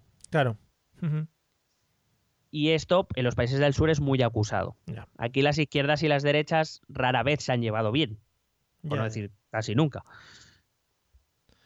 bueno. Y no quiere decir, y eso no quiere decir, vuelvo a repetir, eso no quiere decir que, por ejemplo, el Partido Socialdemócrata Alemán y el partido y la CSU o la CDU de Merkel se lleven bien. Si probablemente tengan visiones diferentes sobre el 90% de las cosas. Pero allí entienden, así lo entienden ellos, no digo que sea mejor ni peor, o sea, mi opinión es que es mejor, pero bueno, eh, cada uno tendrá el pensamiento que sea. Entiende que para ciertas cosas hay que ponerse de acuerdo. Sí, sí. Bueno, ya, yo lo envidio, yo personalmente. Pero bueno, aquí también un votante de derechas tradicional, un votante de izquierda, lo normal es que te diga que no, que con, que con el otro lado no se debe pactar nunca. Bueno, Claro, así no cada uno, Sí, sí. cada uno vemos las cosas como queremos. Bueno, sí, lo que pasa siempre, el tema de la bufanda. Te cuelgas la bufanda y no eres capaz de ver un poquito qué pueden aportar los otros o qué te puede aportar el llegar a un pacto con los otros. Claro. Eh, bueno, también con el, quiero decir, cuando un partido aquí en España piensa que pactar con el, con el otro, por decirlo de algún modo, eh, es peor porque vas a tener consecuencias peores electorales, lo piensa con razón. ¿eh? Claro, sí, O sea, sí, sí, que al final acaba pasando, claro. Claro, o sea, quiero decir, aquí se castiga al que pretende llegar a un acuerdo con el diferente. Es así. O sea, se podrá, nos podemos enfadar o alguien se podrá criticarnos o, lo que quiera, pero es así. Sí, sí, que aquí los votantes del PP, y, por ejemplo, y Podemos, si ven a Mariano Rajoy y a Pablo Iglesias llegando a un acuerdo, se acabó de votarles a, a- a esos partidos y, y- e irían a castigarles. Claro, porque muchos votantes lo toman como una traición. Sí, sí, sí. Clarísimo. Es verdad, es verdad que se podrían evitar, por ejemplo, el, pa- el pacto de gobierno en Alemania ha sido refrendado por las bases so- socialdemócratas, es decir, en cierta manera se están cubriendo la espalda también, lo cual no me parece mal. Ya. Pero, pero claro, es como, no, aquí pactar con el otro es una traición. Bueno, pues vale. Pues, ¿Qué le vamos a hacer? Vale, vale. Claro, yo no le puedo decir a nadie lo que tiene que pensar o, o sentir cada uno. Efectivamente, ahí está la magia de la democracia. Efectivamente, amigos. Eh, bien. Em, entonces, nos encontramos que con el gobierno ya de, de Antonio Costa, pues eh, Portugal ha, ha hecho crecer su PIB, ha reducido su deuda, ha reducido su déficit y parece que todo va magnífico. Vale. Eh, en cierta manera, es verdad. Las, la- hay que decir que las recetas de austeridad han ayudado, Sí. aunque, aunque la izquierda europea no lo quiera reconocer. Eh, quiero decir, yo. Es que eso, para reducir el déficit solo hay dos maneras de hacerlo. O aumentas el ingreso vía impuestos, es decir, o subes los impuestos, que Sí. probablemente lo han hecho todos, o reduces gastos. Claro, Es que, es que no hay. Sí, decir, cada uno que mire su economía personal. claro. Si tú necesitas pedir prestado porque gastas más de lo que tienes, pues si quieres dejar de pedir prestado, pues solo tienes dos opciones. O te buscas un trabajo con más sueldo o, o- o dejas de gastar en cosas. Claro. Que no, no hay más. Porque ganar el pasapalabra y eso a nivel de estados está descartado, ¿no? Bueno, Montoro yo creo que gana muchas loterías, ¿eh? Claro, pero, no, pero no sé si nos repercute a todos. Vale. Bueno, en cualquier caso, Portugal a día de hoy, por mucho milagro, ha mejorado muchos de sus datos macroeconómicos, pero leía una reflexión en- de un economista que me parece muy acertada. El hecho de que tengas algunos datos en verde o algunos datos mejorando está muy bien, tiene mucho mérito. ¿eh? No- yo no quiero que se malinterprete, tiene mucho mérito. Pero hay que ver, hay que ver todo el conjunto, no solo lo que nos interesa. Es verdad que el PIB portugués ha crecido, pero eh, bueno, voy a intentar explicar algo, yo creo que es fácil, pero bueno. En, en economía se habla de PIB real y PIB nominal, ¿vale? El PIB nominal es eh, lo que se calcula, es lo que se produce en un país a precios de mercado. El PIB real es como si yo cojo dos años, pero cojo los precios de uno para, para compararlos realmente Sí.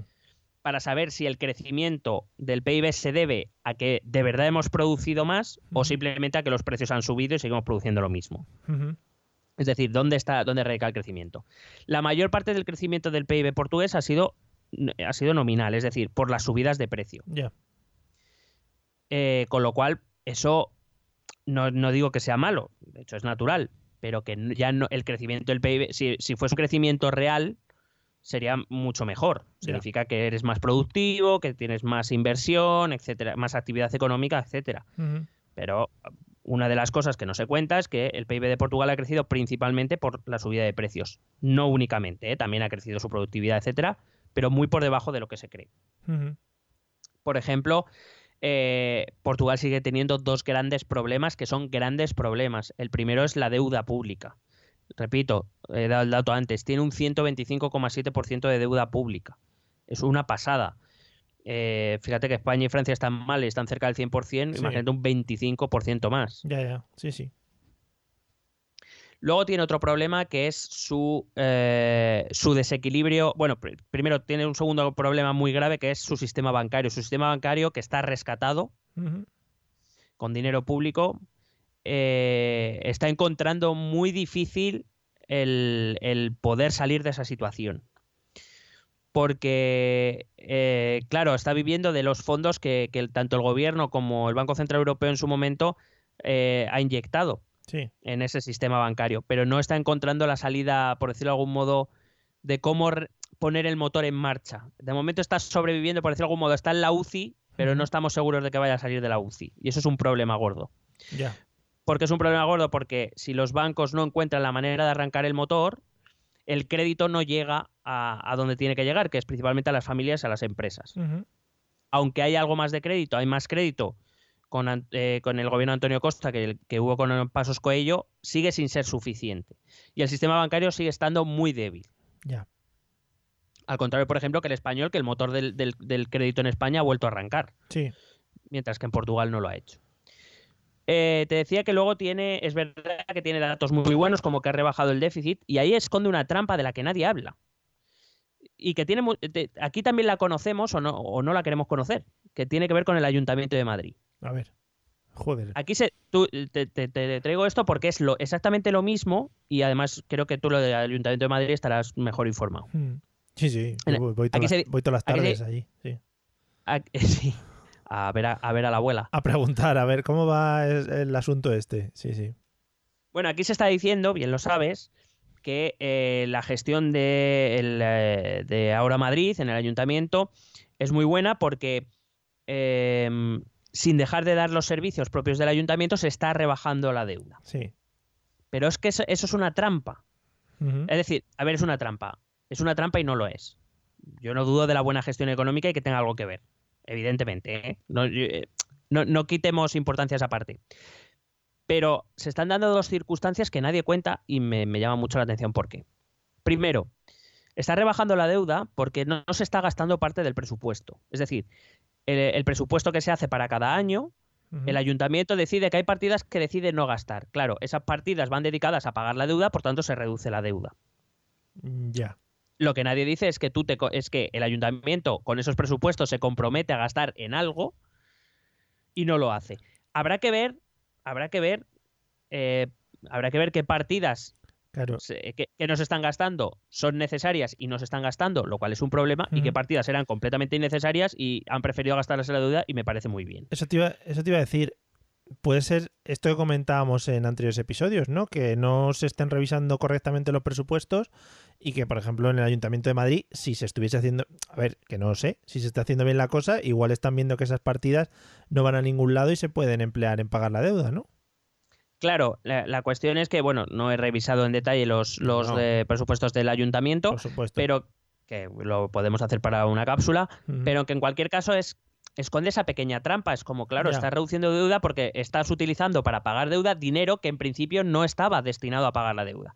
Ahora bien, ¿que es un dinero que está mejor destinado a pagando la deuda? Pues supongo que en algunas partidas sí y en otras no. Vale. Pero mm, no estás contando todo, no es que estás gestionando, es que estás dejando todo igual y estás reduciendo la deuda. Bueno, también tiene que ver con que las la deuda, eh, según hemos ido saliendo o mejorando los, los datos de la crisis, la deuda se ha convertido en más barata. Es decir, ahora la deuda no nos sale tan cara como antes. Ya, ya, ya. Pero bueno, tiene, tiene mucho que ver. Bueno, Vale. pues aplicado al caso portugués es bastante parecido. Por mucho que se diga del milagro portugués y de las grandes reformas del gobierno de izquierdas, la verdad es que el, el gobierno de Antonio Costa no ha revertido muchas, muchas, repito, muchas de las, eh, de las medidas que tomó el gobierno Pasos Coello. Es decir, Pasos Coello durante sus cuatro años de mandato llevó a cabo un ajuste brutal del, del bala- del balance del presupuesto. Quiero decir, recortó muchísimo gasto y aumentó los impuestos. ¿vale? Muchas de esas medidas, algunas de esas medidas o varias de esas medidas, es verdad que el gobierno de izquierda, de izquierda las ha revertido, Sí. pero hay otras muchas que no. Claro. Es decir, mm, al César lo que es del César. Eh, claro, ¿por qué sigue bajando en el déficit Portugal? Porque sigue sin gastar. Ha aumentado algunas partidas de gasto que, por decirlo de algún modo, se venden muy bien. Por ejemplo, ha, em- eh, pues, eh, ha decidido subir un- las pensiones, Claro. que no nos pensemos ahora que Portugal ha subido las pensiones, que también parece que le ha subido las pensiones. Están millonarios ahora, sí. Cla- claro, que no. Bueno, pues ha decidido subir las pensiones, ha tomado algunas medidas que, bueno, pues decir, son muy vendibles en el sentido, y están bien, no quiero decir, no, no me quejo de que sean vendibles, pero que quedan muy bien, muy pintonas, Sí, sí, sí. pero que hubo medidas que Pasos Coello tomó y que este gobierno de izquierda no ha revertido, principalmente en las partidas de gasto. Ya.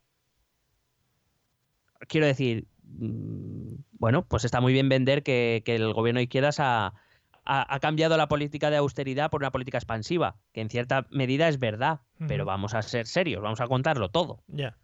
Que no es que de repente ahora Portugal gaste otra vez dinero a mansalva en eh, dinero público, que no lo hace. Pero y que era lo lógico, ¿no? Mantenerlas. Ah, no, claro, sí, sí, pero si yo no lo estoy criticando que lo haga, lo Claro, que estoy claro. diciendo es lo que estoy diciendo es que salga, por poner el ejemplo cercano, que salgan los partidos de izquierda españoles y digan, eh, bueno, aquí, aquí los partidos de izquierda dicen que para revertir las políticas de austeridad lo que hay que hacer es invertir más en gasto público. Y eso no lo ha hecho. A ver, sí gasta más, pero no es la locura. Quiero decir, no es que el gobierno de Antonio Costa se haya vuelto loquísimo y esté gastando dinero público a mansalva. que Ya. no lo está haciendo. Ya, ya. Entre otras, entre otras cosas, porque seguir pidiendo prestado le sigue saliendo muy caro. Claro. Entonces, pues eh, eh, está. Digo que es esa, esa pequeña trampa de la que, de la que nadie habla. Vale. Eh, otra cosa que te iba a decir, eh, bueno, hay que decir que Portugal, igual que España, se ha beneficiado eh, de, de los eh, datos eh, o de la, digamos, de ese eso que en economía o en el periodismo económico ahora se dice que es el viento de cola, ¿no? Eso que parece que las cosas empiezan a ir bien y como que todo es un poco más favorable, como por ejemplo la bajada del precio del petróleo y todas estas cosas. Sí. Portugal también se ha beneficiado de eso. Pero Portugal tiene otro problema que es estructural y que, y que hay que ver cómo se resuelve, que es un problema territorial. Portugal está dividida, es como dos países en uno. Es Oporto, Lisboa y el Algarve Sí. y el resto. Ah, muy bien. Bueno, aquí en España nos pasa un poco parecido, aunque yo creo que está un poco más repartido, pero bueno.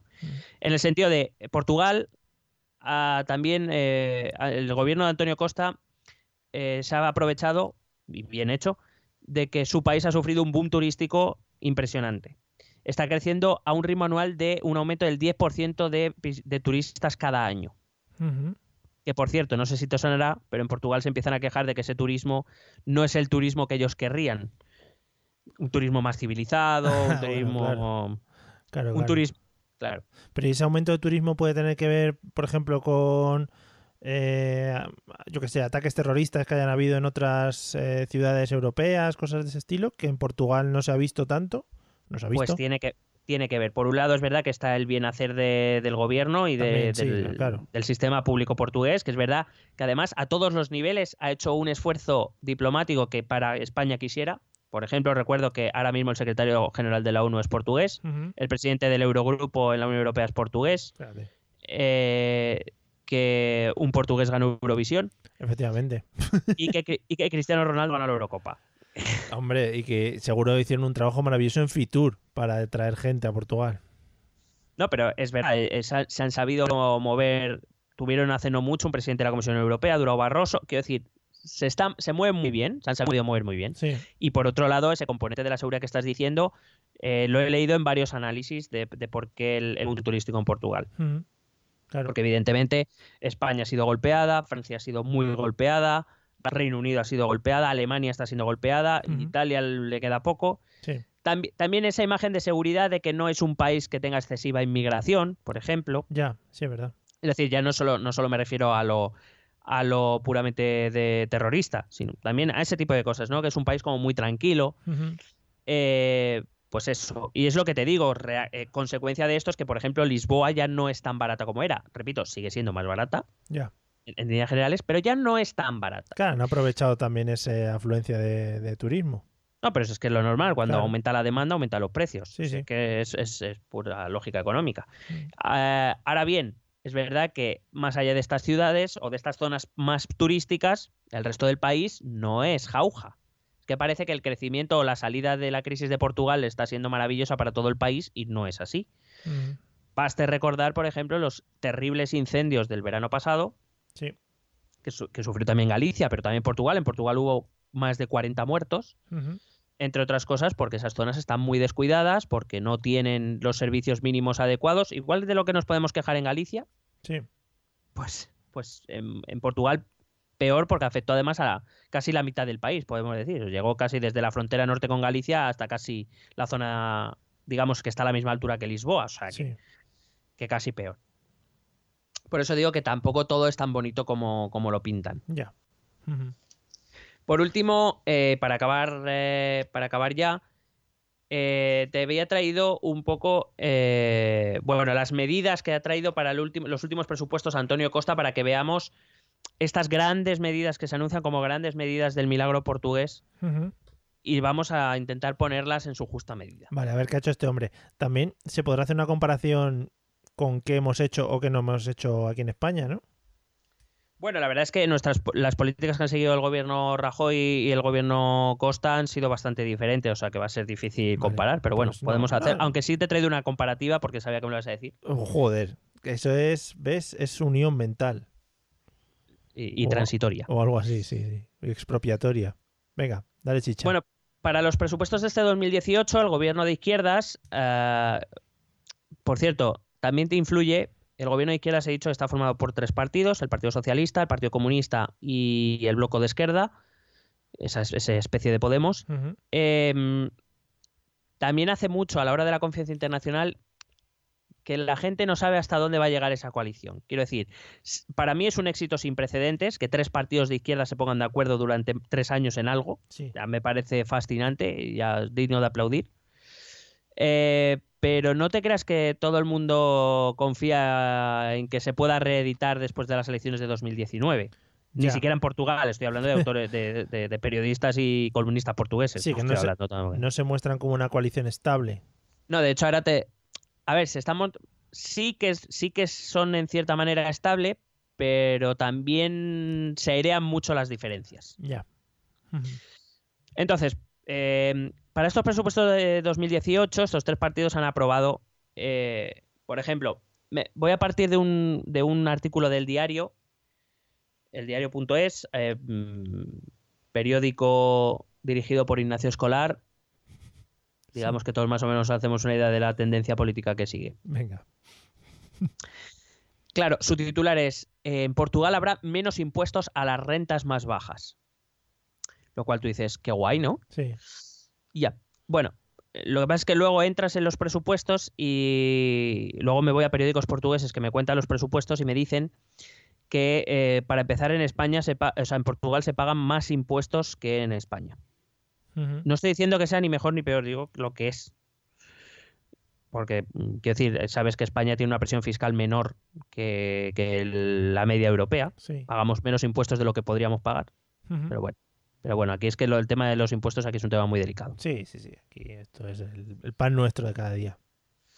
Bueno, pues resulta que el gobierno de izquierdas ha puesto, en vez de cinco tramos que tenía, igual España tiene cinco tramos en el IRPF, ahora ha puesto siete tramos, Muy ricos. ¿sí? Donde, por ejemplo, cuando dice eh, menos impuestos a las rentas más bajas. Bueno, las rentas más bajas, bueno, hay que decir que aquí en España hasta 12.000 euros netos no pagas impuestos. O sea, estás exento. En Portugal es hasta los 9.000 solo, entre Sí. comillas, lo de solo. Sí, claro. Bueno, claro, no sé, yo no lo veo tan claro. No, bueno, sí. Eh, pero, por ejemplo, mientras nuestro primer tramo es del 19%, Ujú. 19% bruto, quiero decir, luego nunca pagamos el 19, siempre pagamos menos. De hecho, el primer, nuestro primer tramo, ese que habla de 19, acaba siendo en torno a un 14, un 13, dependiendo de las circunstancias. Ujú. Bueno, en Portugal estamos hablando de que ese primer tramo. eh, de- bueno, es que lo han subdividido en dos tramos y ahora o pagas un 14 y medio o Ujú. pagas un 23. Ah, Muy bien. Quiero decir que eh, de media, por ejemplo, nuestro tramo más alto es un 45, Sí. a partir de los 60.000 euros. En Portugal, el último tramo será a partir de 80.640 euros y pagarán un 48%. Ya. Yo no sé cuántos ricos hay en Portugal, pero bueno. bueno, en principio, pues eso, han hecho una- una- un cambio en el, en el modelo fiscal. Por cierto, una reforma fiscal que España necesita con urgencia. No estoy diciendo que sea esta, que para mí no lo es, pero necesito una reforma fiscal con urgencia. Pero que el titular es lo que te he dicho antes, ¿no? Que da muy pinto. Menos impuestos a las rentas más bajas. Muy bien. Pero que aún así, esas rentas más bajas pagan más impuestos que en España, por ejemplo. Ya. Es, es a lo que me refiero. O sea que, bueno. Eh, el siguiente titular del diario.es pone más impuestos a las grandes empresas. Vale. ¿Tú, tú sabes cu- cuánto está el impuesto de sociedades en España? No. El impuesto de sociedades para las grandes empresas está en un 30%. Sí. Un 30% de los beneficios. Todos sabemos que nadie paga 30%, menos las grandes empresas. Se acaba librando eh, y pagan bastante menos. Pero bueno, se calcula que más o menos están pagando efectivo, efectivo en un eh, entre un 12 14%. Sí. Hay empresas que pagan menos y empresas que pagan más. Claro. Vamos, una media. Eh, bueno, resulta que eh, el titular es cierto, va a haber más impuestos a las grandes empresas. Con empresas con beneficios superiores a 35 millones de euros van a pasar a pagar el 9% de impuestos de sociedades. Mm, Antes pagaban el 7, quiero decir. Sí. Y yo me pregunto, hombre, que un partido de izquierda celebre que se suba al 9% a las grandes empresas cuando en tu país el tipo nominal está en el 30%, aunque el efectivo sea un 12%, no, no estoy entendiendo nada. Ya. Eh, Yo personalmente, Claro. llámame loco. partiendo de, de que al final el periódico lo que tienes que vender, ¿no? O sea, primero eso, que, que digamos que los titulares están un poco alterados. Dicen la verdad, ¿no? Al final están diciendo la verdad. Bueno, sí, claro, por eso digo que mm, literalmente es cierto, más impuestos a grandes empresas. Sí, Pero cuando tú lees eso, lo que te Sí, sí, piensas no, es, parece, joder, sí, les, han les han puesto un impuesto de la hostia. sí, sí, sí, sí. Y claro, dices, no, ya, bueno, pues nada. Vale. Eh, respecto a las pensiones, es verdad que las han subido. Ellos tienen una fórmula que mezcla inflación y crecimiento económico, es decir, no os creáis que en Portugal las pensiones están ligadas al IPC, que es que parece que no, que no. También tienen ese componente del crecimiento económico. Pero, eh, claro, dicen, no, han subido las pensiones más bajas. Bueno, pues aparte de este, este porcentaje que sube por ley, las pensiones, eh, es verdad que el gobierno portugués va a subir las pensiones más bajas, va a ofrecer un complemento extra a cada pensión de las bajas de entre 6 y 10 euros al mes. Es que te veía venir. es que... ¿Qué quiere decir? Que todo lo que se ha subido a pensiones bajas, que de hecho yo soy firme partidario Sí, de que las bajas hay que subirlas Por mucho. supuesto, claro. Y por eso te digo, el día que hagamos el de las pensiones, yo soy partidario de las más altas o bajarlas incluso, por lo menos congelarlas. Sí, Yo, fíjate, ¿eh? qué cabrón soy. Ya explicaré por qué, ya explicaré por qué. Pero evidentemente es porque lo que hay que subir son las bajas. Joder, claro. Sí, sí, sí. que son la gente que lo pasa mal. Que a Sí. ver, que, que hay gente con pensiones de 2.100 pavos netos que creo que está bien para vivir. Que, que lo, que lo urgente no es eso. Claro. Joder, madre mía, ¿verdad? Bueno, pues medidón de izquierdas. Eh, se suben las pensiones mínimas eh, con un complemento extra de 6, entre 6 y 10 euros al mes. Muy bien. Loco, me quedo, te da para un cartón más de bingo. Venga, Hombre, para un menú un día a la semana, ¿no? Bueno, ni siquiera un al menú. mes, al mes, al mes. Eso, perdón, al mes, joder, qué loco me he vuelto. Sí, sí, sí. Bueno, o puedes estar cuatro meses sin ese menú y ya te pegas un buen homenaje Es- cada lo- cuatro meses o Claro, cinco meses. lo que llaman la semana loca. La semana loca. Joder, Que no sé yo, porque supongo que esta pensiones bajas no estará para muchas alaracas, pero bueno. madre mía. En fin. Claro, pues es que eso es. eh, y quiero decir, repito, me parece bien y cada euro cuenta y está bien. Pero bueno, me vendas ahí como si esto fuera la panacea. Ya. Que qui- quizá la palabra milagro ha sido un poco exagerada, ¿no? Quizá, quizás sí. Vale. Hay muchas cosas que Portugal está haciendo bien, está reduciendo mucho su déficit, eh, efe- efectivamente, sigue teniendo debilidades que parece que nadie quiere tenerlas en cuenta y hay cosas con las que, bueno, pues que se está vendiendo más titulares que otra cosa. Por ejemplo, dice, van a subir el sueldo de los funcionarios públicos. Lo que nadie cuenta es que hasta este año, hasta 2018, el sueldo de los funcionarios públicos en Portugal ha estado congelado. Sí. Congelado. Es decir, sin subir, sin subir, sin subir. Vale. Es decir, a efectos reales, bajando, porque el poder adquisitivo es menor. Los Claro. precios suben, si tu sueldo es el mismo, pues tú pierdes poder adquisitivo. Bueno, estos sueldos van a empezar a descongelarse ahora. Y cuidado, que el porcentaje que se va a aplicar a la subida de sueldo se va a repartir en cuatro veces. Te van a subir, van a subir el 25% ahora, el 25% en septiembre, el 25%, el 25% de lo que vayan a subir, ¿eh? Sí, sí, que no, tampoco... no, no, el 25% del sueldo, evidentemente. Sí, sí, sí. Es decir, si deciden subirlo un, tre- un 3%, vamos a poner un 3%, que me parece mucho, pero bueno, un 3%, bueno, pues el 25% de ese 3% lo van a subir ahora, el 25 de septiembre, el 25 a principios de 2019 y el 25 a finales de 2019. Sí.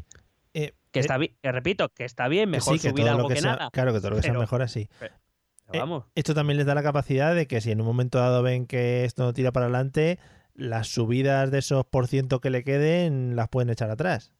correcto. Muy bien. Pero aparte de eso, lo mejor de todo, y esto es- lo he mirado en, en- en diarios portugueses, que a veces me ha costado entenderlo, Mm. pero bueno, eh, es que no concreta en cuánto sube el sueldo. Bueno, eso- Quiero decir, los presupuestos no lo concretan. Calculan, algunos diarios portugueses calculan que esta medida va a costar al, al a las cuentas portuguesas en torno a los 200 millones de euros. sí. Que en un presupuesto de un país incluso como Portugal no es gran cosa. Fíjate que muchas de las medidas de las que te estoy comentando al presupuesto tampoco es que les afecten Ya. Ex- excesivamente. Quiero decir, no es que estén haciendo una revolución. Y no digo que esté mal, ¿eh? que las cosas mejor hacerlas poco a poco que liar la parda así, Sí, ala, sí, sí. ¿sabes? Pero. Pero. Claro, tampoco es que estemos hablando de una, de una revolución aquí. ¡Bum!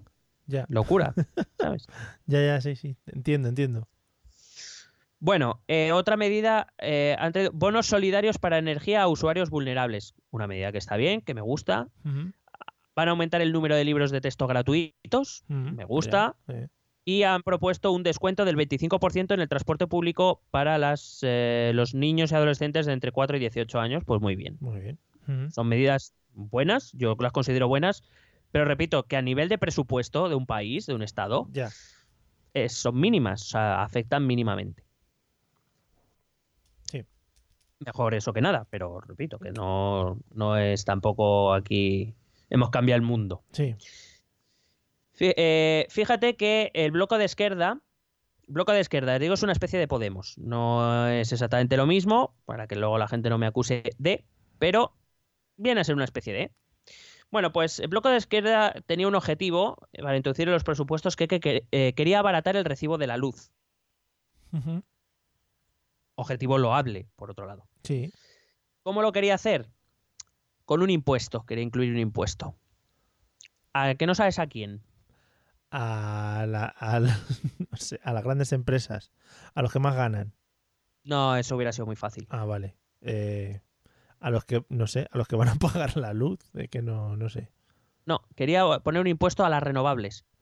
Ah, muy bien. Muy bonito, sí, señor. Quiero decir que aquí se están quejando de que eh, el Partido Popular, el impuesto al sol, etcétera, del cual yo también me quejo, por cierto, Sí. y resulta que, bueno, como lo hace el bloque de izquierda, pues está bien. No Claro. entiendo. Hay que decir que no se ha puesto porque el Partido Socialista y el Partido Comunista se negaron. Claro, hombre. Como parece lógico, ¿no? Eh, Pero, pero el bloque de izquierda quería abaratar el recibo de la luz con un impuesto a, los, a las eólicas, concretamente. Es uno de esos eh, momentos en los que partidos que se acercan más al centro se- pasan por la izquierda a otros que se supone que son más de izquierda, ¿no? Mm, Bueno, en teoría el bloque de izquierda se sitúa entre los dos, entre el Partido Ah, vale. Socialista y el Partido Comunista, en teoría. Bueno, sí, claro, el Partido Comunista. Vale. Bueno, Y pues luego la última, mm, la última que, que me ha encantado. Es otra propuesta que no salió adelante, pero quiero, quiero saber tu pensamiento. Quiero, quiero que, te, que te expreses con libertad. Venga, va.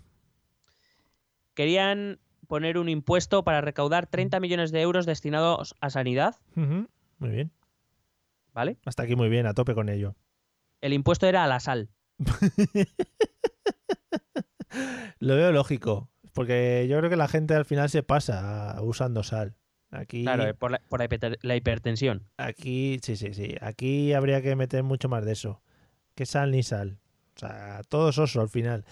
Al final, esto quizá influye un poco en, en- en- en el ánimo de la gente, ¿no? Si encareces eh, la compra de sal, digamos que, que luego la gente come más soso, ¿no? Está más triste, va más a trabajar y se, se centra en, en producir únicamente. Ese- ese- ¿Has visto mi teoría? Sí, sí, me he quedado loco, ¿eh? Pues ahí voy. No voy a comentarla porque... Arrancando mi carrera política. A partir de aquí. Voy para arriba ya. Me falta el nombre de partido. En fin. Bueno, pues eh, para terminar ya con el tema, pues eso, decir que, bueno, hay que decir que Portugal sigue pagando los intereses más altos de Europa por la deuda, Sí. que Portugal ha hecho muchas cosas bien, pero que no todo el monte es orégano, que las medidas de austeridad anteriores han ayudado a Portugal, que aunque no se quiera reconocer es así, eh, y que y que bueno eh, digamos este, este viento de cola de momento está ayudando a, Portugal que el, el modelo de Antonio Costa creo que está esto ya es algo muy personal pero sí creo que está dando algún síntoma de agotamiento. No es que sea preocupante a corto plazo pero es lo que te he dicho antes. Las medidas a corto plazo están muy bien porque son necesarias pero hay que mirar un poco más allá. Y yo creo que eh, Portugal o el gobierno de, de izquierdas está fallando un poco en eso. No está haciendo políticas a largo plazo. Y creo que sería un momento interesante, aprovechando que ahora mismo los- las cifras le van bien, que todo parece que, que le va de cara, que hiciera algo al respecto. En cualquier caso, no me atrevo a decir más porque no soy especialista, ni tampoco me he leído todos los presupuestos generales del Estado portugués. Joder. Eso sí que estaría guapo, ¿eh? Ahí te echas una tarde muy buena. Sí, bueno, Vale. eh, llámalo X. Que en- entonces la conclusión es que bien en cuanto a mejoras, tampoco excesivas, pero está todo un poquito cogido por pinzas. Claro, es, es- es una, es una cuestión delicada. Portugal, igual que España, ¿eh? Eh, nos estamos beneficiando un poco de esa tendencia positiva, eh, que parece que ya a nivel macroeconómico hemos salido de la recesión, pero a Portugal le, falla, le falta un poco lo que le falla a España también, en el sentido de falta que todo esto llegue a la gente. Es decir, que, que- que lo note. De hecho, la ministra Bañe lleva diciendo ya mucho tiempo que es hora de que los sueldos suban, porque sí, porque es así, lo- la austeridad está bien, en un momento dado hay que hacer recortes, pero no- eso no vale para siempre. Y en Portugal pasa un poco lo mismo. Hay, eh, quiero decir, ahora mismo se van a descongelar en Portugal los sueldos públicos, cosa que en, en España creo que se congelaron, no sé si fueron... Bueno, sufrieron, es, es verdad que aquí en España se bajaron dos veces, me parece, pero bueno, ya se han ido recuperando las pagas extra, etcétera. Sí. Eh, pero faltan, no sé, faltan medidas como de más calado. Estoy, estoy viendo aquí, que lo he ido buscando, eh, el gasto público eh, portugués está en torno a los 88.500 millones de euros. Pues está muy bien poner que quieres, que quieres subir, que decir, que subes las pensiones y que- o que subes, eh, o, que, empi- o que descongelas los sueldos públicos y que esa medida te va a suponer unos 200 millones de euros. Pues 200 millones dentro de un presupuesto de casi 90.000 Ya. es que no es nada. O sea, a ver, es, es, no voy a decir que no es nada, que me den a mí 200 millones. sí. Pero me refiero, si, si lo, pues no es algo especialmente significativo. Es decir, el éxito portugués, o de momento lo que está haciendo bien Portugal, es mantener una política de gasto contenida, una política de déficit racional.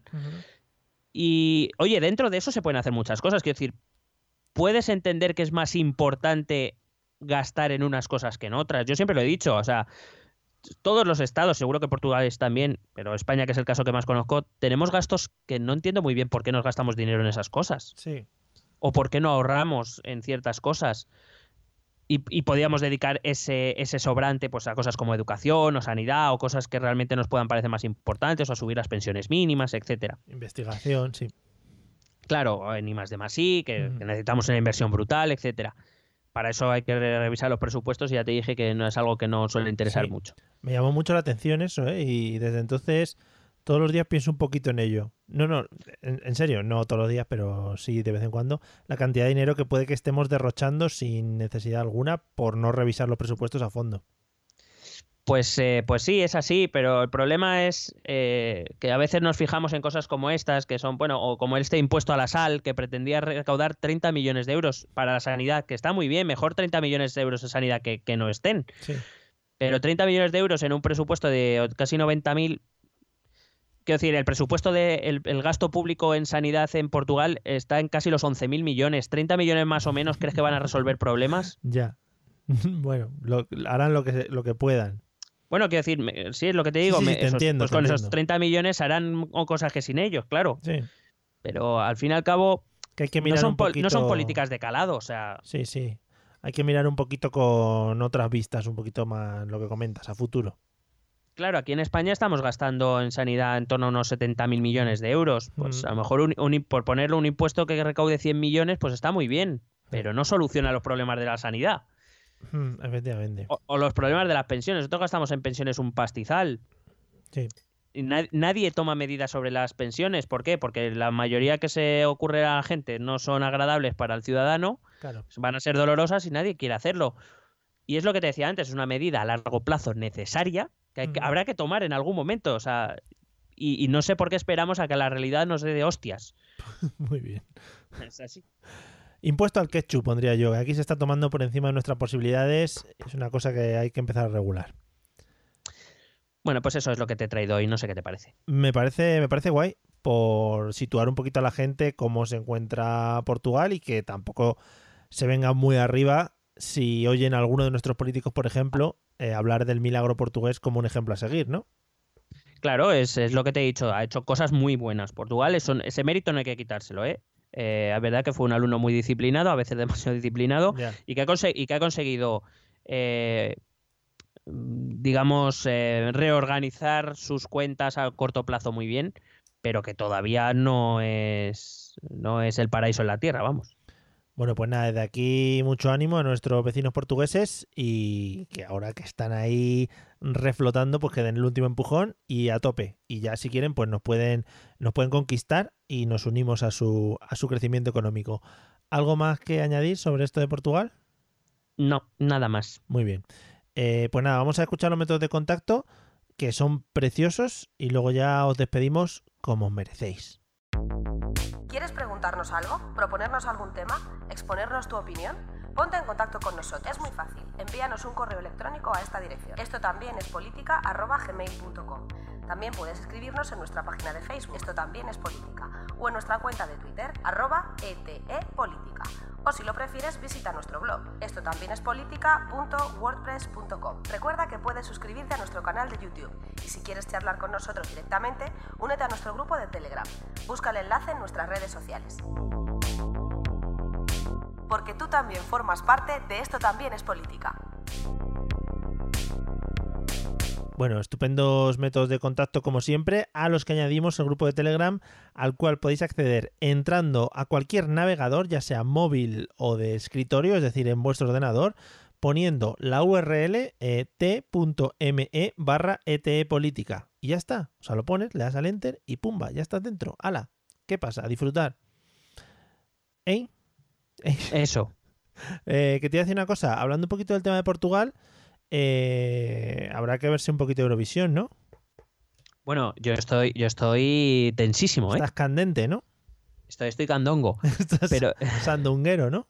estoy, estoy muy tensito por estos problemas que ha habido con Amaya y Alfred últimamente. ¿eh? ¿Qué ha pasado? ¿Se han separado ya? Todavía no, ¿no? No, no, no. Bueno, no que yo sepa. La verdad es que tampoco le sigo Ah, mucho. lo del libro de España de mierda. Lo lo del libro, del libro. Está- hay, hay, hay en change.org hay gusta, una petición abierta para que no vayan a Eurovisión. Hombre, sí, sí. Supongo que Álvaro Ojeda eh, habrá salido ya diciendo eh, cosas para que no vayan. Sí, sí. Creo que OK Diario está muy en contra. ¿eh? Hombre, pues esto vamos a tope. Que hagan boicot. Que, que no pongan nada de, de ellos. Madre mía. Y he de decir, he de decir, perdona que te interrumpa, Sí, que por primera me he enterado- por lo visto es algo que se lleva haciendo desde hace mazo de tiempo, pero me he enterado este año que hay un Eurovisión paralelo Sí. organizado por fans al que Mm. va a ir lo malo. Oh my god. Sí, esto no lo sabía yo, ¿eh? Pues te juro, pues búscalo, búscalo. Eh, me he quedado todo loco. Ah, Pero pues, que por lo visto que se lleva celebrando desde mediados de los 90 o algo así, ¿eh? Madre mía. Ni, ni puta idea, vamos. Y por lo visto ha, habido, ha ido gente de España todos los años y ni, ni idea, ¿eh? Es ni que, idea. Es que ojito que los fans de Eurovisión, ojo, eh, nos quejamos a veces de los grupos ultra de los fútbol, y, pero los fans de Eurovisión, cuidadito. Como se organicen son peor que forocoches, ¿eh? No, yo desde aquí a tope con los fans, eh, no queremos movidas. No, no. No, no, no, no, no, si nosotros somos súper fan de Eurovisión. Yo a tope con Eurovisión, desde Ramón, Bet, Hombre. Joder, qué, qué- qué tardes pasábamos, ¿eh? madre mía, hoy me quedé Eh, vacío aunque- para llenarme de ti, eso es maravillosa esa canción.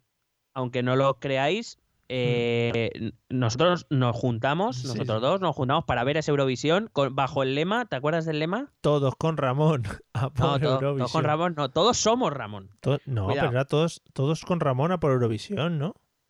Eso hay No, que pero revisarlo. hay que el revisarlo. nuestro era todos somos Ramón. Ah, sí, sí, porque claro, nosotros estábamos metidos ya en la piel de Ramón directamente. Hombre, pero es que esa canción, pero es que esa canción fue injustamente tratada. Ramón, que luego ha sido un artista que, bueno, ha tenido uf, un montón de. una carrera musical amplísima. Ha Mm, tenido un montón de. Sí, Sí, un montón de cosas en la vida. de algo, de algo habrá tenido un montón. Sí, creo que está de teleoperador en Orange ahora. Está muy arriba. Creo que está con Beth también. Los dos ahí, en la mesa de al lado, cada uno, madre mía. Bueno, pues nada, después de este golpe que hemos dado en general a muchas personas, cosas y canciones, pues nos despedimos de este, de este episodio que ha sido fantabuloso, creo. Vamos, yo creo que ese es el adjetivo que debemos dejar como final. Nada que añadir. Vale. Me parece una palabra fantástica. Muy bien, pues nada amigos, nos vemos en el próximo episodio. Ya sabéis, cualquier cosa, al grupo de Telegram o por los medios, iba a decir por los medios sociales, que es una mezcla entre eh, métodos de contacto, redes sociales y medios de comunicación. ¿eh? Una- tre- tres mezclas. Lo podéis hacer. qué creativo estás hoy. Sí, sí, no es creativo, es que se me traba la lengua. Se Eh, te lengua la traba. Bien. efectivamente. A partir de cualquiera de esos métodos, os ponéis en contacto con nosotros, que me hago. Nos vemos en el próximo episodio. Ale, hasta luego. Besete.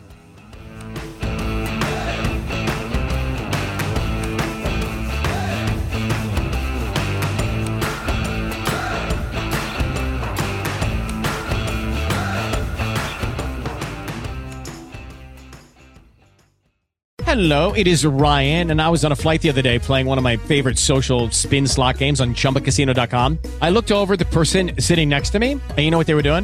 They were also playing Chumba Casino. Coincidence? I think not. Everybody's loving having fun with it. Chumba Casino is home to hundreds of casino style games that you can play for free anytime, anywhere, even at 30,000 feet. So sign up now at chumbacasino.com to claim your free welcome bonus. That's chumbacasino.com and live the Chumba life. No purchase necessary. Group. Void prohibited by law. See terms and conditions. 18 plus.